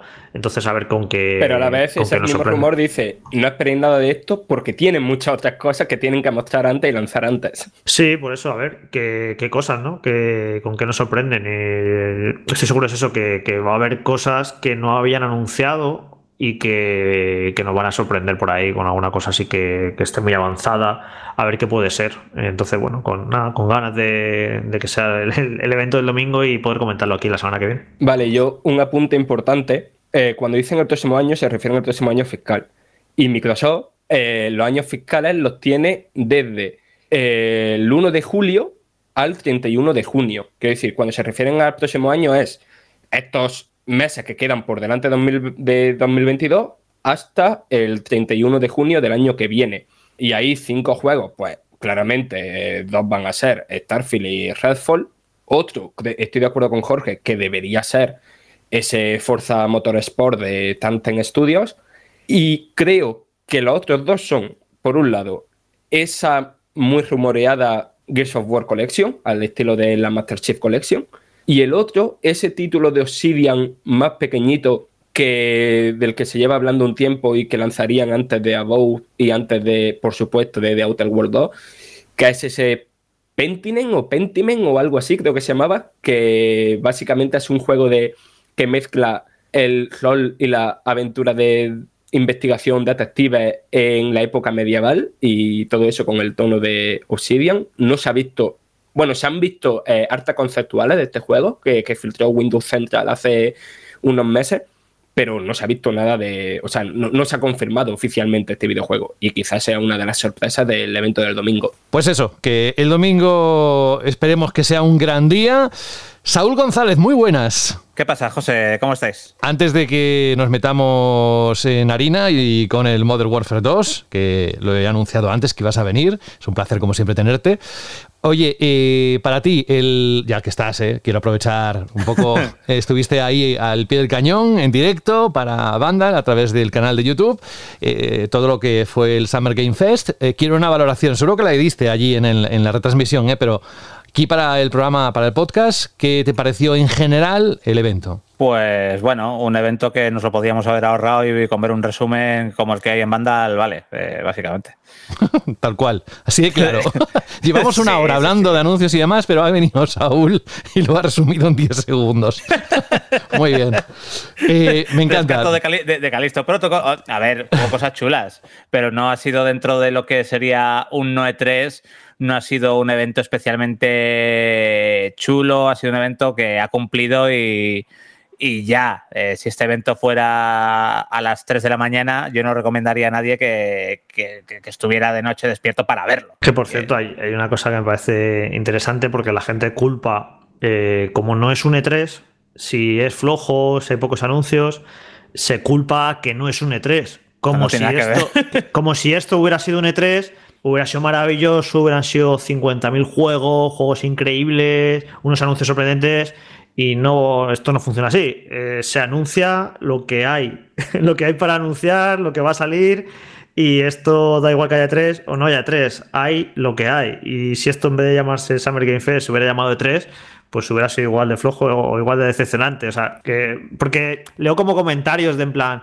Claro, es que como no es un E3, no, no, es que eh, las compañías presentan lo que pueden presentar, sus planes de marketing, y son los que son, sea E3 o no sea E3. Al final casi no, no deja de ser una etiqueta, ¿no? El año pasado sí fue, si recordáis, fue un E3, supuestamente. Y el evento fue igual de turria. Y fue igual de flojo a todo, así que. Sí, a ver, se, se vieron cositas, pero yo solo eh, destaco de Calisto Protocol con ese gameplay tan brutal y tan chulo. Eh, luego, evidentemente, pues también pues le estropearon al tío Geoff un poquito el tema con el de la Sofa Remake eh, que se filtró antes por la propia Sony, pero por lo demás, pues bueno, sí, vimos a Guile, pero ya habíamos visto algo de Street Fighter VI, la fecha de Marvel's Midnight Suns y bueno, a mí lo que me sorprendió fue la escasez de juegos asiáticos y de juegos de ciencia ficción, no se vio ninguno. Pues aparte de... sí, eso ya hemos eh, tomado la ironía.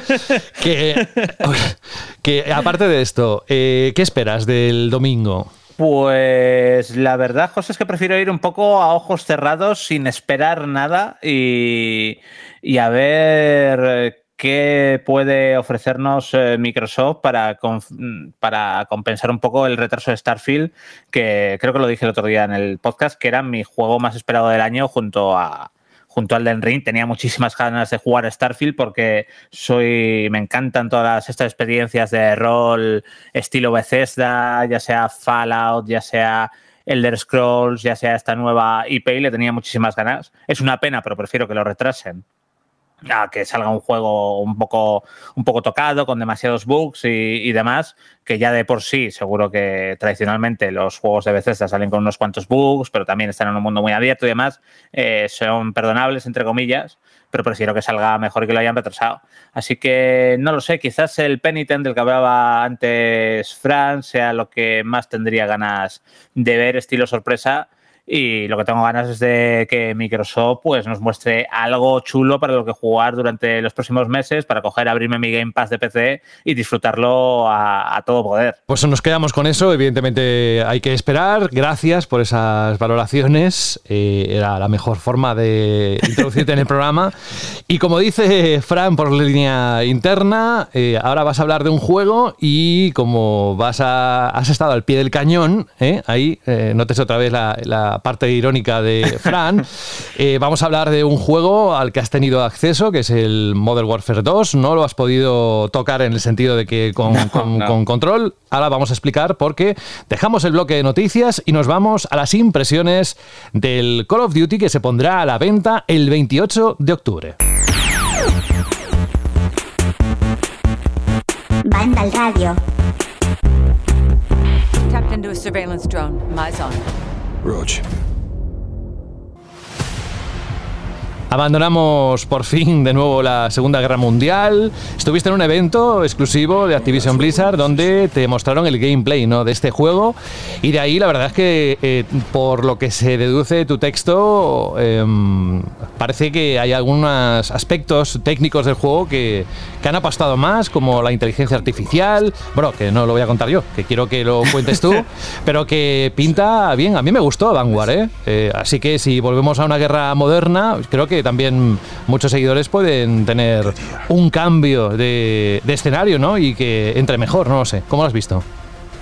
Pues bueno, a mí Vanguard la campaña no me gustó demasiado, pero con el multijugador me lo pasé muy bien, aunque el mejor Call of Duty de los últimos años ha sido el Modern Warfare de 2019, ese reinicio que apostaba por una jugabilidad un poco más realista dentro de lo que es Call of Duty, evidentemente no vamos a estar ante un simulador estilo arma, y quieren coger ese concepto de que vimos en, la, en esa entrega y plasmarlo en la nueva generación para que sirva de base esta vez para todo lo que vamos a tener durante los próximos Call of Duty, durante los próximos años. Entonces, este Modern Warfare 2 vuelve a apostar por un corte un poco más realista en la jugabilidad. Eh, muchos ya sabéis eh, cositas por las que se han apostado, como eh, andar más lento, dos tipos de carrera, poder abrir de diferentes formas las puertas, la recarga, dos tipos de diferentes de recarga el poder apoyar el arma y poder asomarte. Eh, aquí añaden también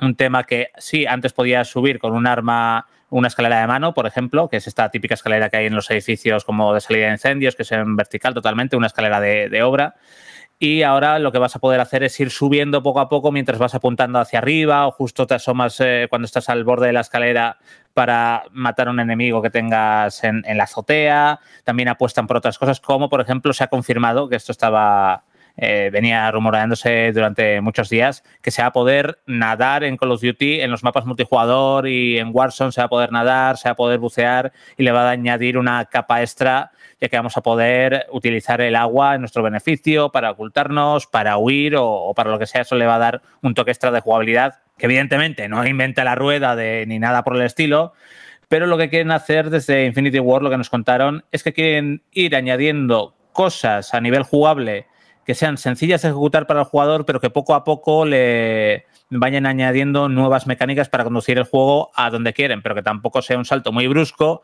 de que, oye, eh, Call of Duty nunca ha sido un juego demasiado realista y ahora lo vamos a hacer súper realista porque eso al jugador clásico de la saga o al jugador que lleve muchos años sin jugar a Call of Duty, cuando llegue eh, eh, nos decían, pues dirá, esto no es Call of Duty, lo que quieren es que siga siendo Call of Duty, pero ir poco a poco introduciendo nuevas mecánicas y nuevas cositas que vayan aderezando la fórmula.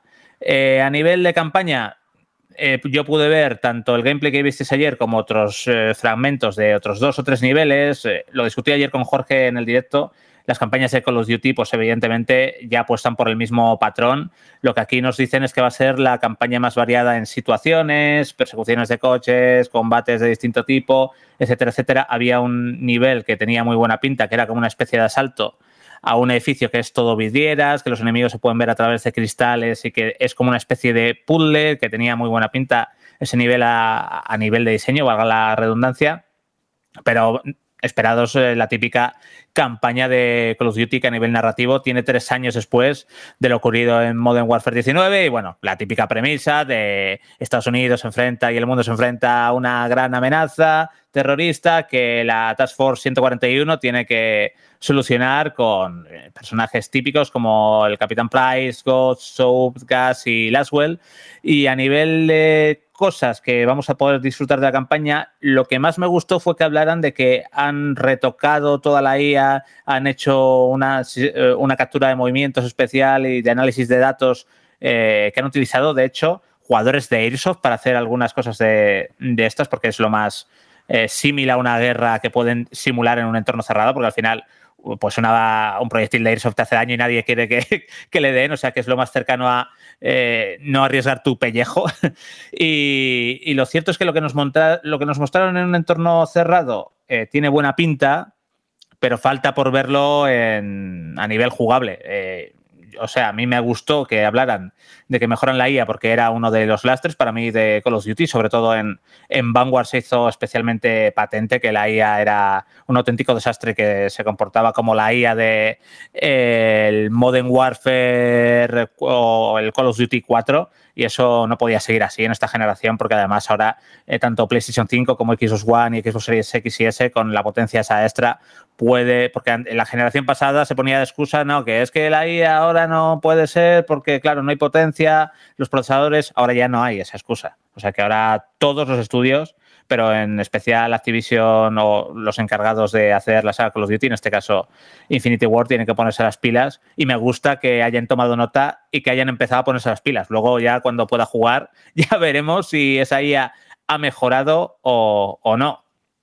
Luego, eh, en tema multijugador, también eh, me contaron algunas cosas, confirmaron la existencia de Call of Duty Warzone 2.0, que va a ser, eh, va a salir con, como parte de una experiencia extra de Modern Warfare 2, va a ser totalmente gratuito. No va a salir junto a Modern Warfare 2, eh, ya sabéis, como ha ocurrido con otros años, saldrá primero Modern Warfare 2 y luego unos meses después irán preparando el evento para el cambio de Warzone y posiblemente, no hablo de fechas, pero hablo por otros, no hay fechas confirmadas, pero hablo por otros años. Si Modern Warfare sale en octubre, esta actualización de Warzone seguramente salga en finales de noviembre, principios de, diciembre, va a compartir motor, va a heredar todas las características de jugabilidad de Modern Warfare 2, como lo que os he dicho, de, del agua, las características de eh, la pistola con la escalera, de las que os hablaba anteriormente. Y luego, entrando ya, también se confirmó, perdón, eh, una versión de Warzone para dispositivos móviles, pero tampoco han dicho nada más. Y luego, centrándonos en el multijugador tradicional, eh, lo que me dijeron es que este año han tenido en cuenta como tres grandes tipos de jugadores a la hora de diseñar los mapas para que todos los tipos de jugadores se lo pasen bien. Tanto eh, a los que nos gusta mucho correr y confiamos bastante en la puntería para hacer muchas bajas mientras vamos cumpliendo objetivos, como esos que son un poco más setas, que yo también lo soy a veces, que, que a quien no le gusta ponerse con un fusil francotirador en una buena zona y empezar a reventar enemigos y que a mí me gusta hasta que me insulten por el chat o lo que sea, porque, porque se pican, o esos jugadores que son más colaborativos y que están más pendientes de, cumplir los objetivos, de recoger las medallas de baja confirmada y de todo esto, pues han creado un ambiente para que todos ellos eh, sean, se sientan bien jugando y sea un juego divertido.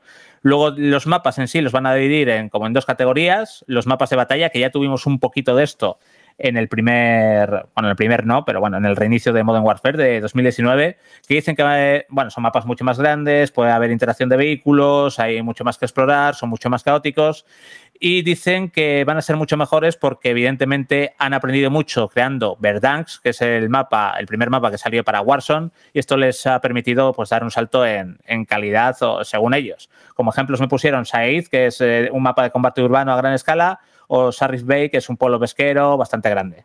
Y luego están los mapas clásicos, que son los mapas de toda la vida, de los amantes del competitivo, de Call of Duty, eh, más pequeñitos, pensados para enfrentamientos entre dos equipos de seis jugadores o 12 jugadores en todos contra todos, muy bien diseñados, muy simétricos, pensando incluso para los esports o para los jugadores un poco más eh, hardcore o más core de, de Call of Duty.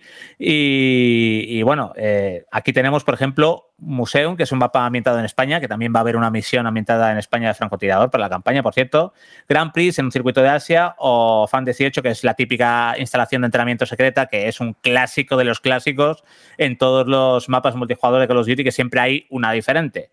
Eh, luego, más cositas del multijugador, dos nuevos modos, rescate de rehenes, que lo habéis visto mil veces en juegos como Counter-Strike, y Knockout, que es un modo de juego muy rápido, con rondas de un minuto, en el que hay que acabar con todos los jugadores o robar una bolsa de dinero antes de que acabe el tiempo. Eh, luego también evolucionan el armero, crean un árbol tecnológico para ir desbloqueando armas, eh, encontraremos un nuevo material bélico, vuelven a apostar por el nuevo sistema Ricochet Anti-Cheat que, parece que les ha ido funcionando bien y que lo van a pulir y de nuevo colaboran con Vinos para la versión de PC que en los últimos años pues eh, eh, con Modern Warfare, de hecho, en 2019 se pusieron muchísimo las pilas y fue una muy buena entrega para PC. Y yo espero que, que, este año lo sea y espero jugarla porque yo tengo muchas ganas de este Modern Warfare 2, sobre todo por el tema multijugador. La campaña, pues la voy a jugar, me voy a divertir. Va a ser la típica campaña Call of Duty que puede estar mejor o peor. La de Modern Warfare no era para tirar cohetes, pero era divertida y te, y te servía de calentamiento para el multijugador, que yo lo suelo, lo suelo usar para, para eso. Y bueno, yo tengo ganas de ver lo que nos van a traer en octubre, a ver, a ver qué, qué tal. Pero yo creo que hay muchas ganas de este, de este Modern Warfare 2. Eh, creo que la comunidad lo espera con, con, muchas ganas y creo que puede ser un buen punto de partida para toda la generación. Pero bueno, el 28 de octubre ya lo sabremos. Eh, Saúl ha hablado mucho de punto de partida para la generación, de mejorar la inteligencia artificial. También hay una movida rara con la edición, el rollo de no se venden aparte las de PS4 y Xbox One, sino que vienen justo con las de nueva, junto a las de nueva, eh, nueva generación. A nivel audiovisual, ¿a ti te parece realmente un, un juego de la actual generación de consola? Pues no te lo puedo decir, Fran, porque en streaming se pierde mucha calidad. Eh, los gameplays que hemos podido ver, yo la presentación a la que acudí era, era en streaming por, por, una plataforma que no hay mucha calidad y por eso no he querido hablar demasiado de ello. Y ayer, pues sí, ya hemos podido ver un gameplay, se ve, se ve muy bien.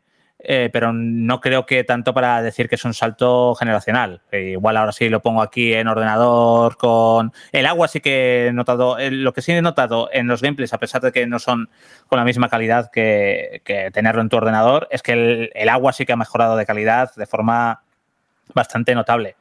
Y a nivel de sonido, Modern Warfare era, el de 2019, era una locura. Era increíble, era increíble. Era increíble. Y aquí han dicho que todavía han retocado más cositas y lo han mejorado. O sea que puede ser eh, alucinante, pero claro, hay que jugarlo. De hecho, tanto con las impresiones y siendo un evento que no he podido jugar y que lo he visto a través de, de un tema online. Por eso no he querido reincidir demasiado en el aspecto técnico, porque no creo que tuviera sentido, porque no he podido verlo como tal aquí en mi pantallita en movimiento.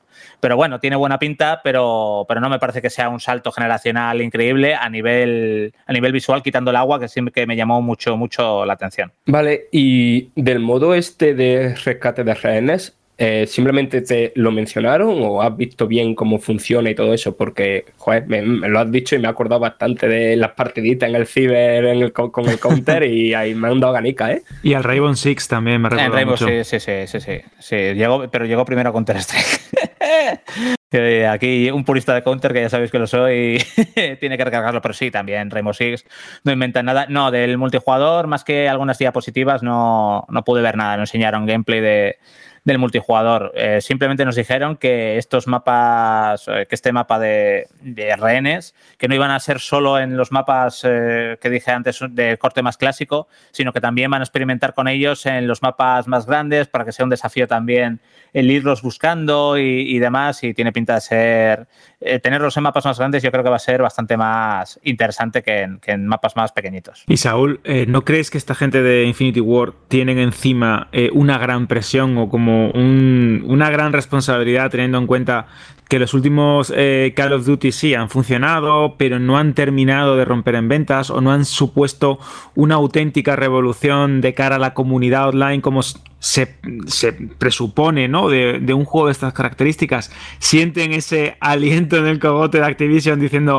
tenéis la responsabilidad ¿no? de volver a llevar la saga Call of Duty a, a donde merece o donde tiene que estar como juego multijugador y como referencia en los shooters de primera persona. Pues yo, mira, aquí me voy a venir un poco arriba. Yo si fuera, si fuera ellos, eh, me llenaría de ego y le diría a Activision, pues entonces déjame que yo solo haga Call of Duty y déjame hacer un Call of Duty cada dos, tres años para que tenga una máxima calidad.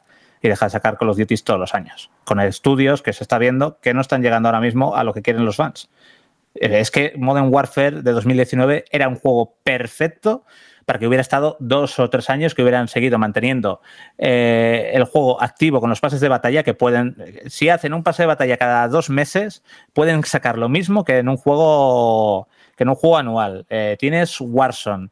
Eh, tenía una buena base jugable. Llegaba un poco tarde para ser una base para los próximos Call of Duty, porque evidentemente con las nuevas tecnologías podemos eh, ir a más. Eh, sí, pero con este tienen la oportunidad. Van a dejar a Infinity War que haga todos los Call of Duty y que sean los que se asienten y los que digan de verdad qué va a pasar con la saga. No porque eh, por mucho que Call of Duty venda menos, por mucho que no llegue a las expectativas de Activision, por mucho que digamos que la gente se queje de que este es más flojo, este es menos flojo, venden millones todos los años. Y mientras siga siendo así, la línea va a ser la misma. Call of Duty cada año, unos saldrán mejor, otros saldrán peor. Cuando venga el de Infinity War, que pasa siempre, habrá más ganas porque está detrás Infinity War. Y cuando vengan el resto, pues dependiendo de eh, cómo caiga en el tiempo y de cómo pilla la gente, pues eh, serán mejores o peores. Y luego teniendo en cuenta que eh, otros competidores como Battlefield están de capa caída, al menos bueno. en la última edición. O sea bueno, que... bueno, bueno, bueno, bueno, bueno, es que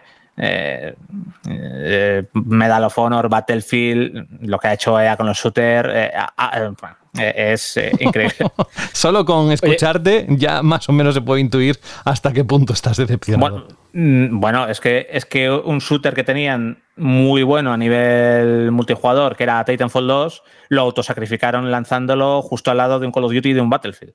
Pero bueno, esto es otro debate de lo que EA está haciendo con los shooters, ya es, es harina de otro costal. Saúl, y ahora que ha hablado un poco antes más a nivel de industria, ¿no? De lo que pasa con la saga y tal, ¿comentaron o alguien planteó algo sobre el futuro de Call of Duty cuando se complete la adquisición de, de Activision Blizzard por parte de Microsoft? No, eh, supongo que ni lo saben ellos ahora mismo o todavía no lo quieren ni saber.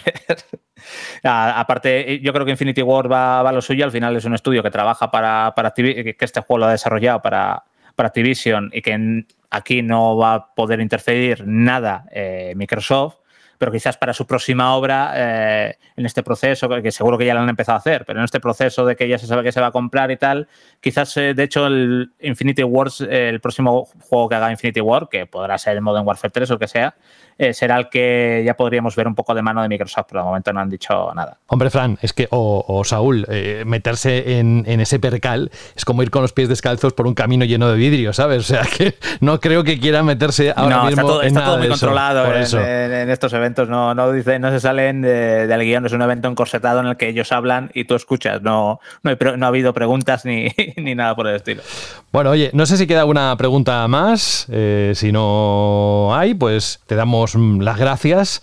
Saúl Campero González, ¿eh? que acabas de decir que te gusta esto, que yo es bueno, lo odio. Campero y Rusero, yo, a, mí, a mí me gustan ambas cosas. ¿eh? No, tú yo explica, Saúl, defínete, explica la diferencia entre ser campero y ser setero, que no es lo mismo. No, hombre, una cosa, una cosa es meterte, campear un poquito, estar ahí pues atento a que haya un enemigo, que pilles una buena posición y demás, y otra cosa es ser un seta que no te muevas de, de base, que te quedas siempre en el mismo sitio, siempre vas al mismo sitio, siempre te quedas en el mismo lugar sin hacer nada, simplemente esperando a que un tío pase para darle Qué rabia, no qué rabia mismo. da esos No es lo jugadores. mismo. De verdad.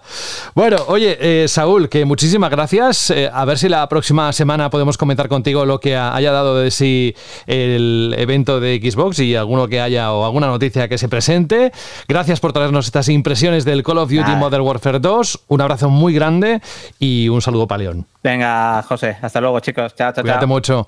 Chao. Y nosotros seguimos con el programa. Nos queda nada, unos minutos. Nos queda un anuncio que hacer eh, que prometimos al principio de este programa sobre algo que va a venir, que tiene que ver con Vandal, pero que no directamente con Vandal Radio. Bueno, tiene que ver, pero luego lo explicaremos entre Alberto y yo. Eh, por cierto, Alberto, no se te ocurra más, por favor, hacer eso que ahora mismo todo el mundo está haciendo por inteligencia artificial, en mezclar por palabras y que la inteligencia artificial te cree imágenes.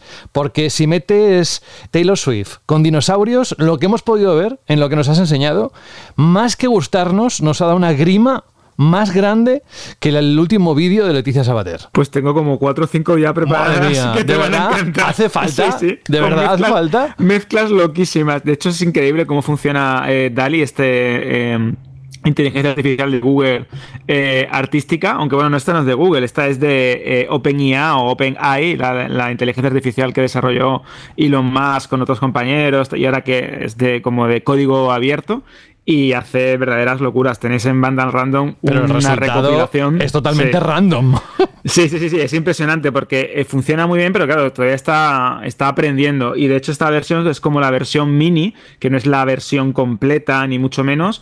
eh, aún así afina muy bien. Puedes hacer locuras, como he visto eh, Mariano Rajoy con Gustavo, la rana Gustavo de. Barrio Sésamo o Pedro Sánchez al estilo eh, superhéroe de DC y funciona muy bien porque va afinando cada vez más y los resultados son increíbles. Pero el de Taylor Swift, que lo tenéis en Twitter con los dinosaurios, hay una en particular que es terrorífica. Pueden ser incluso ideas para los desarrolladores de juegos de terror, porque la verdad que lo que he podido ver yo hasta ahora, más que afinar, es darte mucha grima. Bueno, vamos a algo que no nos da grima, que son las preguntas que lanzas, la Y esa sección encabezada por esta sintonía con esa mujer que no le hace falta ninguna inteligencia artificial para brillar.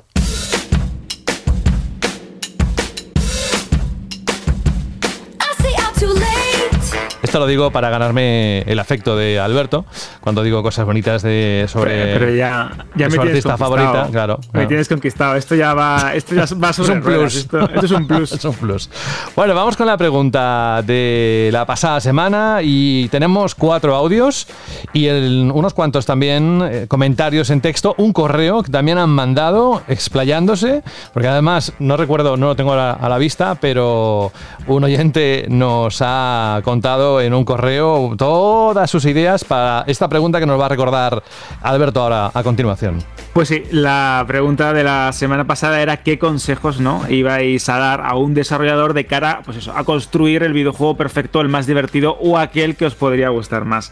Y hemos tenido, y esta es, esta es de las veces que más ideas originales y más respuestas originales hemos recibido en tantos años de banda al radio y de la pregunta de Shirley. Vamos a comenzar, si te parece, José, por eh, Ave Que nos dice lo siguiente en iBox. eh, recomendaría pensar en ampliar lo social, por ejemplo, de los títulos en móviles. Algo así como pasó con el Pip-Boy de Fallout 4 en la versión para smartphone, ya que en juegos como este podría escucharse, pues poner un ejemplo, la radio en el móvil cuando se quiera y actualizarla al momento sin tener que abandonar la partida. En Grand Theft Auto se podría usar igual e incluso leer las notas que encontramos en algunos videojuegos desde nuestro terminal e incluso aprovecharla, ¿no? Y leerlos antes de acostarnos, ¿no? Cuando estamos en la cama. Esta opción que dice Ave Héctor es curiosa porque algunos juegos, de hecho recuerdo si creo que fue eh, Halo 4, intentaron también usarla, ¿no? El coger tu móvil o tu tablet con la aplicación aquella famosa Smart Glass, creo que se, creo que se llamaba, para ampliar la experiencia que tenías en un juego de Microsoft, en este caso Halo, con un mapa, con un detalle de las armas. Eh, pero sí es cierto que ya que tenemos siempre el móvil encima o el- la tablet cerca, estaría curioso y estaría muy bien que las desarrolladoras ampliaran un poquito esto, ¿no? Y pudieran ayudar a que los juegos fuesen más inmersivos. ¿Qué te parece? Esto me acuerdo yo, Alberto, cuando se puso de moda. Es que esto, los videojuegos, las modas, nos encanta. Porque empezaron. Ay, lo de la segunda pantalla, lo de tener Exacto. un tablet y un móvil de apoyo. Y de repente todos los juegos lo querían implementar. Recuerdo en, en el E3 de, de Division, que luego no estuvo en el juego, pero en The Division se supone que la, la segunda El- pantalla era un la- móvil, iba a ser súper importante, ibas a hacer un montón de cosas, te enseñaban la demo, pues mira, haces aquí, das órdenes, tal. Y todos los juegos que te enseñaban, bueno, todos, pero muchísimos juegos de los que te enseñaban, tenían que tener eh, otra pantalla, tenían que tener esta experiencia. Y yo siempre en todas estas presentaciones miraba ¿no? lo que te mostraban, las posibilidades, y yo pensando para mí, vaya tontería. Pero seré yo, será un problema mío. yo no puedo estar equivocado, la industria sabrá lo que se hace. Y mola porque al final, como tantas cosas, se fumó en el aire, eh, nos dimos cuenta de que no era tan útil ni tan interesante y nos olvidamos de aquello, pero sí que fueron como dos años en los que no, les dio fuerte por eso. Y es un ejemplo de, como tantos en la industria, ¿no? de que cuando que una cosa se, se pone de moda y con mucha fuerza y desaparece con, con tanta fuerza como vino. Sí, sí, funciona por modas. También supongo que también eh, es cuestión de aplicarlo bien o en, o en- o en el género correcto. Hombre, Porque- en MMOs como Destiny, World of Warcraft Claro, y tal, se, te puede se ayudar. utiliza bien. Y de, de hecho, en el caso de Destiny, es una API abierta que la propia comunidad hace sus propias aplicaciones para hacer cosas que no puede hacer eh, directamente de los menús del juego, ¿sabes? En plan de estar en medio de una raid y te puedes cambiar eh, las armas y el equipamiento equipo, que exacto. tienes en el depósito y Eh, cosas eh, así. En el primer Destiny Fran te contaban realmente todo el lore del juego en Los la aplicación esta. Te tenías que ir a la aplicación, si no, no te enterabas. Era así. Pues sí, sí, la verdad es que el mundo del videojuego es cíclico y no, vamos, apostaría que dentro de unos pocos años a lo mejor volvemos otra vez a esta, a esta moda. Tenemos también el comentario, José, antes de pasar al primer audio, de Ernesto Torio Postigo, que dice, hola chicos, os escribo muy poco, pero nunca dejo de escucharos. Con respecto a la Shirley, pregunta si fuera desarrollador, implementaría por sistema en todos los juegos la opción de modificar tamaño y fondo de los subtítulos. Me parece que es algo que tendría que ser a día de hoy completamente básico y no tener que lidiar con subtítulos muy pequeños. Esto es verdad, Ernesto, que yo creo que las compañías están tomando buena nota porque poco a poco lo que es la accesibilidad y la forma de modificar y, adecuar la experiencia de lo que tiene que ser un videojuego a tus necesidades se está llevando poco a poco ya como algo común. De hecho, God of War y otros títulos de Sony ya te permiten cambiar y ajustar. Y es cierto que los subtítulos, cuando jugamos en versión original o jugamos eh, juegos que tienen una gran cantidad de texto, incluso la fuente del texto propia, tendría que ayudarse, ¿no? O tendría que ser eh, una ayuda en lugar de, de un handicap. Y es verdad que algunos títulos cuesta trabajo leer o son incomodísimas las fuentes y muy buen punto este, Ernesto, la verdad. No te olvides del correo de Mark, ¿eh? que estaba leyendo ahora mismo lo que... Lo tengo, lo tengo, lo tengo preparado. Madre mía, qué, qué cantidad de peticiones hace y además algunas coincido perfectamente con él. ¿eh? Pero vamos a escuchar, como bien decías, uno de nuestros primeros audios. Hola Dani. Muy buena familia, me estreno en la pregunta Shirley. Mi nombre es Dani, encantado. Y nada, voy a permitirme el lujo de responder a dos preguntas. Voy a hacer un dos por uno si me lo permitís, muy rápidamente. Eh, en la pregunta de, anterior de cómo afrontábamos los juegos, yo diría que ahora soy eh, coleccionista de logros y creo que lo mío es un caso raro porque yo jamás he hecho un platino, pero desde que soy padre no paro a hacer platinos, entonces no, no preguntéis, no tengo respuesta a cómo lo hago. Rubén, si quieres ya te daré algún consejo. y, la pregunta de esta semana, pues mi consejo que le daría al desarrollador es que el sistema de progresión sea mucho más claro. Eh, por ejemplo, que subir de nivel lo sientas en los mandos, ¿no? Que has subido de nivel, soy más poderoso y tal. Creo que ahora eso se está perdiendo un poco, ¿no? Con los árboles de habilidades, habilidades pasivas, no sé. Ahora me siento que cuando subo nivel es como, bueno, sí, se supone que soy más fuerte o más poderoso, pero no me queda claro. Bueno, ahí dejo mi respuesta. Encantado. Hasta la próxima familia. Pues muy interesante, Dani. La verdad es que aquí habría muchos, muchos, muchos de nuestros oyentes que podrían hacer un listado largo de cosas que le gustaría ver cambiar en, los videojuegos ¿eh? en los próximos años. Sí, sí, de hecho eh, hay algunas aportaciones muy interesantes como la de Aitor Te y Latu, ¿te acuerdas? Nuestro compañero. sí, sí, sí. Exactamente, que nos, le decíamos que el nick sonaba como a un nombre de Star Wars y efectivamente esto le ha encantado porque dice, es cierto que el nick suena perfecto como lo decís. Eso sí, me gusta mucho lo de que parece un nombre de Star Wars. Dice, por contestar a José de la Fuente, no es que no quiera que haya competitividad o mejore el servicio de PS Plus. Lo que quiero es que al perder adeptos o suscriptores o se vayan estos a la competencia, que Sony cambie su perspectiva y mejore el servicio al estilo Game Pass. Esto en relación a lo que comentabais la Sí. semana pasada, que estuvisteis ahí los dos teniendo un debate no diferido, que era bastante interesante. También continúa en iBox, dice ya que estamos contestando a la Shirley, el consejo que sería más que cantidad de contenido que se centraran en la calidad del mismo. Las emociones que provoca en el jugador un juego son muy importantes. Una buena banda sonora, una gran pelea épica, una gran historia. Muchas gracias por el programa y nos manda también un abrazo. ¿Escuchamos otros audios, José? Venga, tenemos a Xavi, a Isra y a Oli. Vamos a seguir con Xavi. Hola, Xavi. Hola gente guapa y a Jorge Cano también hola. Digo, yo el consejo que les daría a los desarrolladores sería el sello, la creación del sello LEDEM, ¿eh? las siglas L-E-D-M, la escala del manco, que a los mancos nos iría muy bien para saber si un juego es de accesible o no, siendo una escala del 1 al 5 de dos dedos de la mano sería accesible para juego para mancos eh, tres dedos sería ya mm, con dificultad puntual y cuatro o cinco dedos sería ya difícil tipo Dark Souls bueno esta es mi aportación una pierna y visca al Barça Vamos, no se ha dejado nada, ¿eh? incluso con referencias a Frank, una pierna.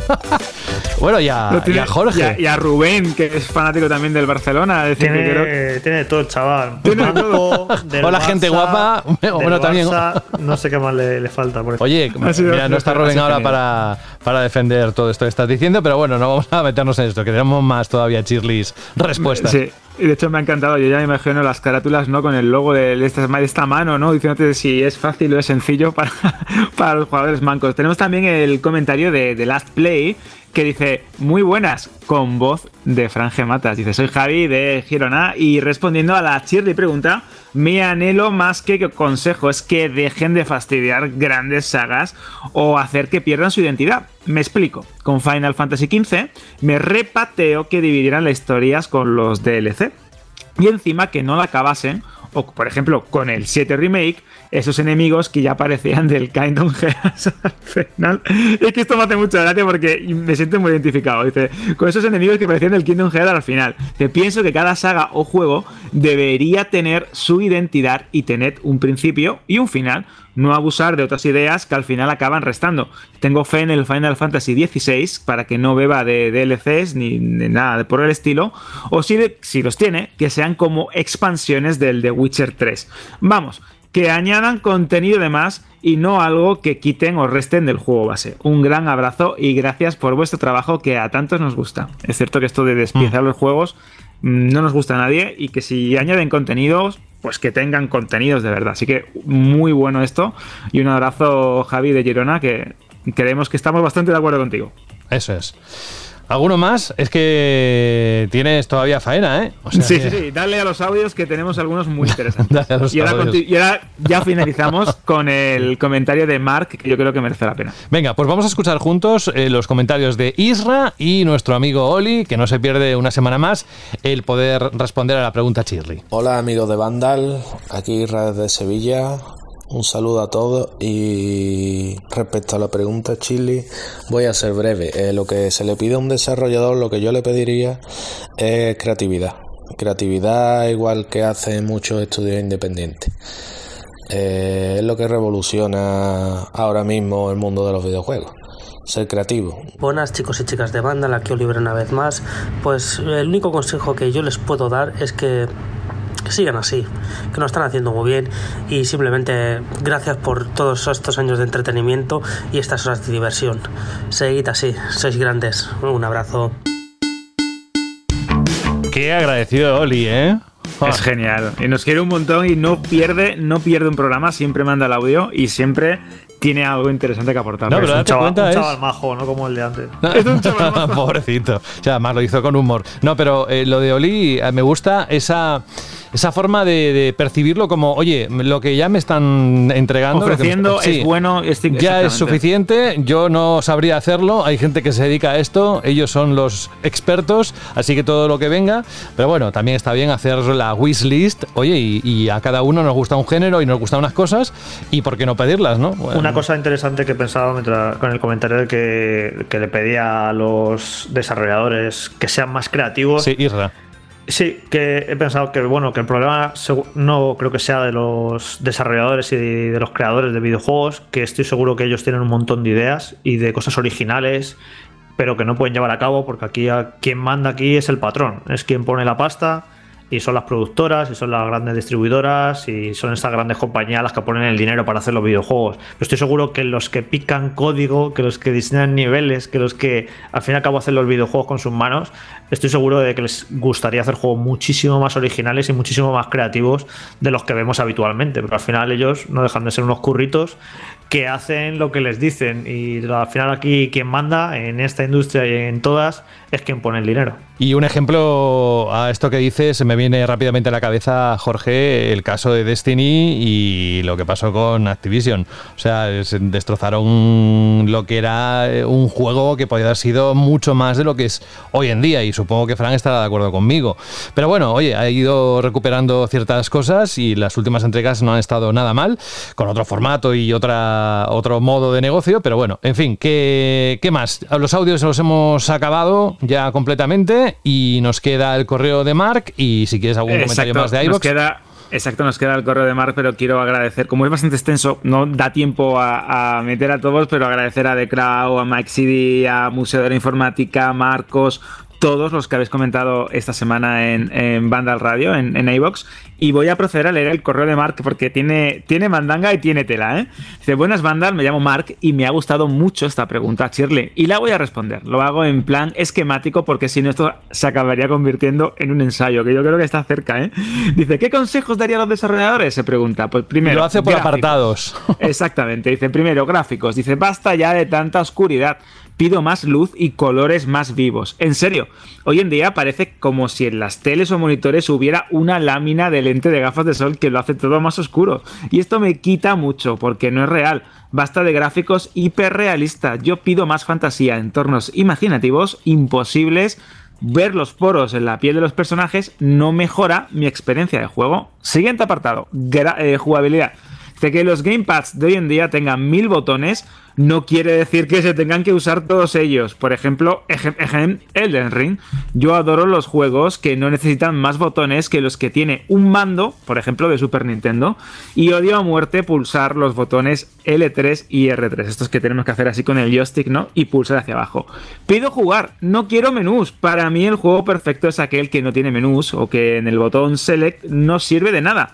Y el botón Start solo pausa el juego y te da a elegir si configurar el mando el sonido o salir del mismo, como por ejemplo Celeste. A mí me hace esto mucha gracia todo lo que va diciendo, porque es básicamente lo que pide es volver a los 16 o 32 bits o incluso los 8 bits. Esto es bastante curioso. Siguiente apartado, música.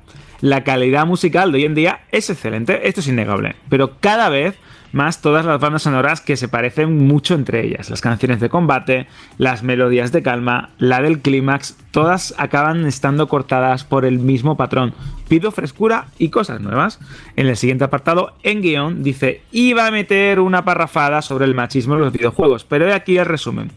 Pido que se tengan en cuenta todos los personajes que, no, que sean hombres, mujeres o de sexo indefinido o indeciso. Tienen que apechugar, luchar y tirar para adelante. Como en la vida real, la princesa Peach oh, dice dos puntos, princesa Peach, ponte las pilas. Por otro lado, encuentro genial que los juegos tengan un buen guion, una historia, un mensaje, pero no quiero que me lo cuenten todo, no quiero que me repitan una y otra vez quién es el malo.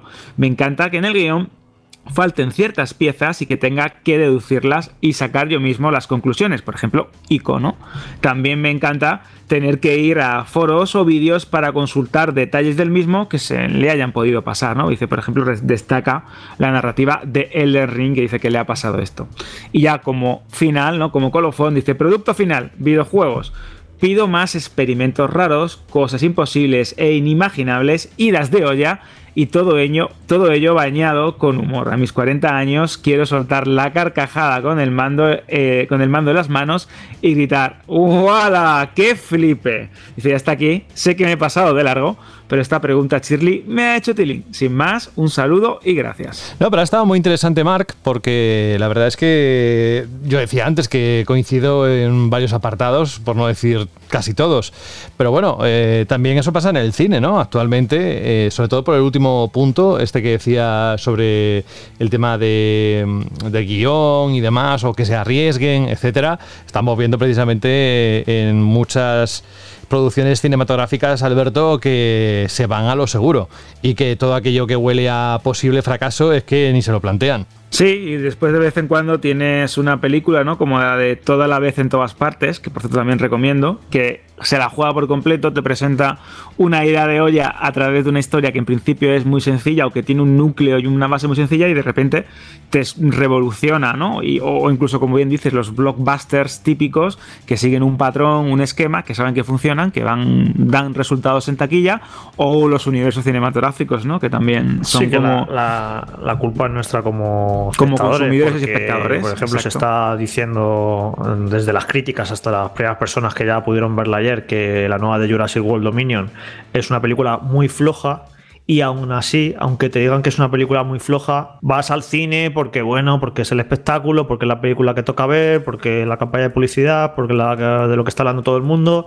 Y aún sabiendo que es floja, vas a verla. En cambio, la película que acabas de mencionar, eh, Alberto, de toda la vez en todas partes, que es un auténtico peliculón, que está genial, que todo el mundo que la está viendo le está encantando, pues a lo mejor le dices a un colega, vete a ver esta película que te va a gustar seguro. Eh, es que voy a ver Jurassic World. Y prefieres ir a ver lo que ya conoces, a pesar de que sabes que no te va a enamorar, que cosas diferentes y originales que, están mucho mejores que, que, que estas eh, superproducciones abigarradas como Jurassic World. Bueno, pues eh, la pregunta, como ves... No te des por aludido, José, hombre, no te pongas triste. Ah, no, no, no, no. a- no, pero ti te- los- si a ti te ha gustado. Pero los oyen- claro, es que los oyentes no, no- no- no te van a entender. Que yo ayer la vi ayer, la vi además en 3D y la disfruté. Y la verdad es que tiene momentos de acción que están ahí arriba entre los mejores que he visto.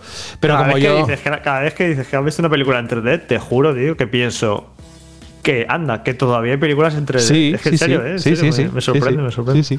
Es la sala Dolby aquí en, en Barcelona y la verdad es que es de lo mejor que he visto en 3D. Así que si hay alguna que sale en ese formato, pues mira, también me sorprende a mí, ¿eh? no, no suele ser muy habitual, pero algunas sí. Eh, Alberto, la pregunta, coincido con lo que decían los oyentes, eh, es que daba mucho de sí, muy interesante. Así que vamos a plantear la siguiente, la, para los próximos días. ¿Qué Shirley pregunta se te ha ocurrido? Pues la pregunta Shirley de la semana que viene, de los próxim- próximos días, es imaginad por un momento ¿no? que os levantáis una mañana y os conceden la oportunidad de conducir y presentar un evento de videojuegos, una conferencia. Y ahora aquí viene la pregunta, ¿cómo debe ser una buena conferencia o un buen evento de videojuegos? Aquel que presente el nuevo título de vuestros sueños, el mejor tráiler con el mejor ritmo, porque siempre estamos quejándonos de que si el Summer Game Fest, que si el State of Play, que si este Nintendo Direct no ha funcionado. Pero bueno, ahora os damos la oportunidad de que pongáis cómo sería el evento de vuestros sueños, qué contaríais, qué presentaríais y de qué manera. Así que ya sabéis, pregunta Shirley, cómo debe ser una buena conferencia o evento de videojuegos. Tenéis los canales habituales y aparte, si os apetece, radio.bandal.net y un audio de unos 20 o 30 segundos, que lo vamos a que- escuchar muy encantado. La respuesta correcta es igual que el Summer Game Fest, pero con menos trailers, con más estándar del presentador y que el presentador sea Jorge. Claro, uh, eh, vamos, sería interesantísimo. Pero oye, lo que decía yo hace unos cuantos minutos, que ya aprovechen y dentro de esa respuesta que tenga la Chirle pregunta, que nos digan cuáles han sido sus feelings con respecto al Summer Game Fest y supongo que igual hasta les da tiempo para El para evento de Xbox, sí, exacto. aunque Eh, se, nos, ahí. se nos juntará para la próxima semana porque la próxima semana hablaremos de, de ese evento. Y por cierto, no sabremos eh, todavía, de hecho, estamos decidiendo cuándo vamos a publicar el próximo programa, dependiendo de lo que haya en contenido en los próximos días. Así que estad atentos al feed, donde habitualmente escucháis Banda Radio, porque posiblemente igual nos adelantemos de la fecha habitual, o puede que no, pero estad atentos en cualquier caso. Eh, nada más, gracias a todos por escuchar y ahora tengo que despedir uno a uno. Franje Matas, muchísimas gracias por estar con nosotros, una pierna para ti. Nada, muchísimas gracias. Ya nos iremos seguramente en los próximos días muy pronto, porque supongo que lo de Xbox y tal habrá que comentarlo, yo qué sé. Sí, sí, sí. Y sigue dándole ahí mimitos al, al perrete, ¿eh? Hombre, por supuestísimo. De hecho, antes había un momento mientras Saúl hablaba del Duty y yo estaba ahí acariciándole atrás de la orejita y yo. Y a diferencia del Summer Game Fest, que sean World Premiers de verdad y no World Perriers, ¿eh? Como, como decías tú. Un abrazo y cuídate. Hasta la próxima semana. Hasta luego. Chao. A ver, mm, querido Alberto, tenemos que contar algo de lo que estamos preparando, que hemos dicho al principio. Y te dejo a ti que seas la persona que dé algunas pistas de lo que va a ocurrir en cuestión de días. Estamos decidiendo cuál va a ser la, fecha de lanzamiento, pero estamos preparando un podcast adicional. Exacto, seguro que recordaréis que desde hace unos meses en Vandal Radio cada cierto tiempo, ¿no? Os dábamos las novedades de cine, de series, del streaming, del mundo del espectáculo, de ese mundo del entretenimiento que también nos apasiona y vimos que tenía buena respuesta y mm, pensamos que esto que eh, hay que dar también mérito a José porque es algo que viene de, ambos, que merecía la pena intentar ten- que tuviese su propio espacio, que tuviese un sitio para él solo, para el mundo del entretenimiento, para las novedades de streaming, para el cine, las series, las críticas y que también tuviera un poco de debate. Así que hemos decidido sacar un podcast de Vandal, pero basado cine, series y en streaming. Fíjate, si tiene impacto la noticia que suenan las sirenas de fondo y no, es un efecto que estoy poniendo yo. Bueno, ya os daremos más detalles. La próxima semana posiblemente igual hasta os anunciemos todo, o sea, el nombre, el cuándo se va a publicar, etcétera. Lo vais a encontrar dentro del mismo feed de Banda Radio, o sea que no vais a tener que desplazaros a ningún lado. Y nos hace muchísima ilusión, porque la verdad es que nos ha encantado la experiencia de, que hemos tenido estos últimos programas cuando hemos montado esa sección y habrá sorpresas. Así que no vamos a contar nada más. Gracias Alberto por una semana intensísima, no solo por todo lo que tiene que ver con, con Banda, la página web, sino también con este proyecto que hemos tenido que, darle forma y, empezar a grabar sus primeros minutos y descansa lo que puedas este fin de semana. Pues sí, la verdad es que ha sido un buen trabajo, ha sido intenso, pero yo creo que como las grandes obras, ¿no? Cuando tú pones el cariño, pones pasión y pones alma en algo que te gusta, yo creo que eso se transmite a los oyentes y espero que disfrutéis mucho, mucho de este nuevo podcast que ya dentro de poco estará en vuestros teléfonos, eh, tablets o ordenadores donde escuchéis y eso, supongamos y, queremos que os entretenga bastante. Así que un fuerte abrazo, José, y hasta la semana que viene. Otro para ti y para toda Málaga. ¡Hala! Venga, ¡buah! adiós. Oye, Jorge, me ha faltado el Mario Strike. ¿Lo tendremos la próxima semana o les invitamos a que vayan a la página web? Que vayan a la página web por la semana que viene. Yo creo que va a haber mucho que comentar con todo ¿Sí? lo, de, lo de Xbox y, y posible Nintendo Direct. Eh, y aparte que bueno, que tampoco haya muchísimo, muchísimo que comentar de- del Mario del Mario Strike, que es un juego correcto, que está muy bien en lo jugable, que le falta bastante contenido y bueno, tienen ahí en el canal de YouTube el análisis en vídeo, la web del análisis en texto y hay, hay muchísima información. Muy bien. Aparte que no nos quedan muchos programas, eh, creo que eh, otros dos más, o sea que bueno, ya iremos viendo. Gracias Jorge, no pases mucho calor y hasta la próxima semana. Hasta la semana que viene. Chao. Y acabamos un programa que la verdad es que me ha encantado, lo he disfrutado muchísimo. Eh, no sé si vosotros tenéis la misma impresión y diréis, claro, joder, lo estás haciendo tú y, y el resto de compañeros, no vas a decir lo contrario, ¿no? Pero hay algunos capítulos que por alguna razón, eh, por el contenido y tal, eh, pues los disfrutas más.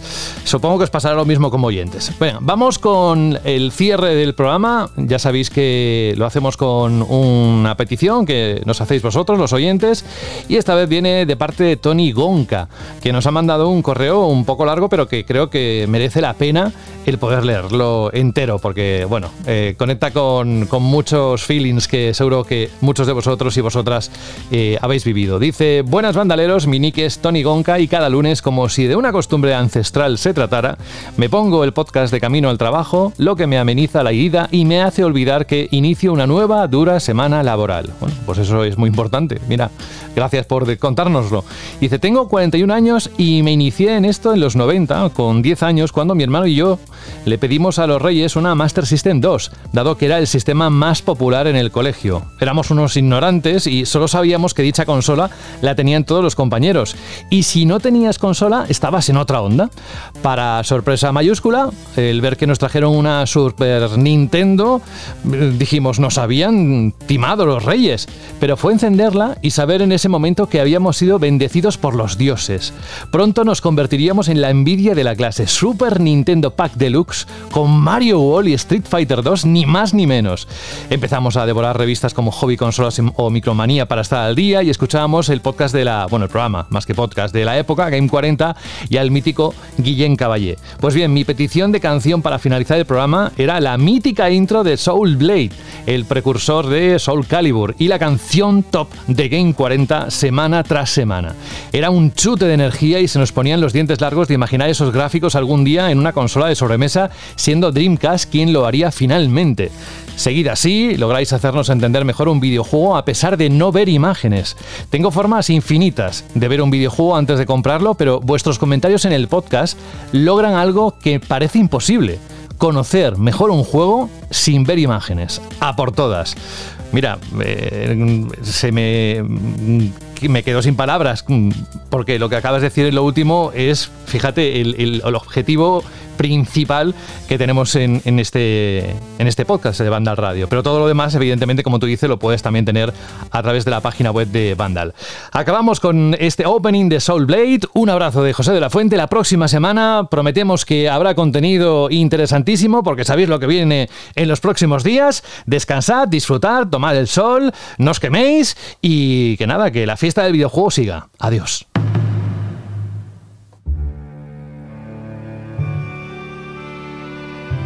transcending history and the world, a tale of soul and swords, eternally retold.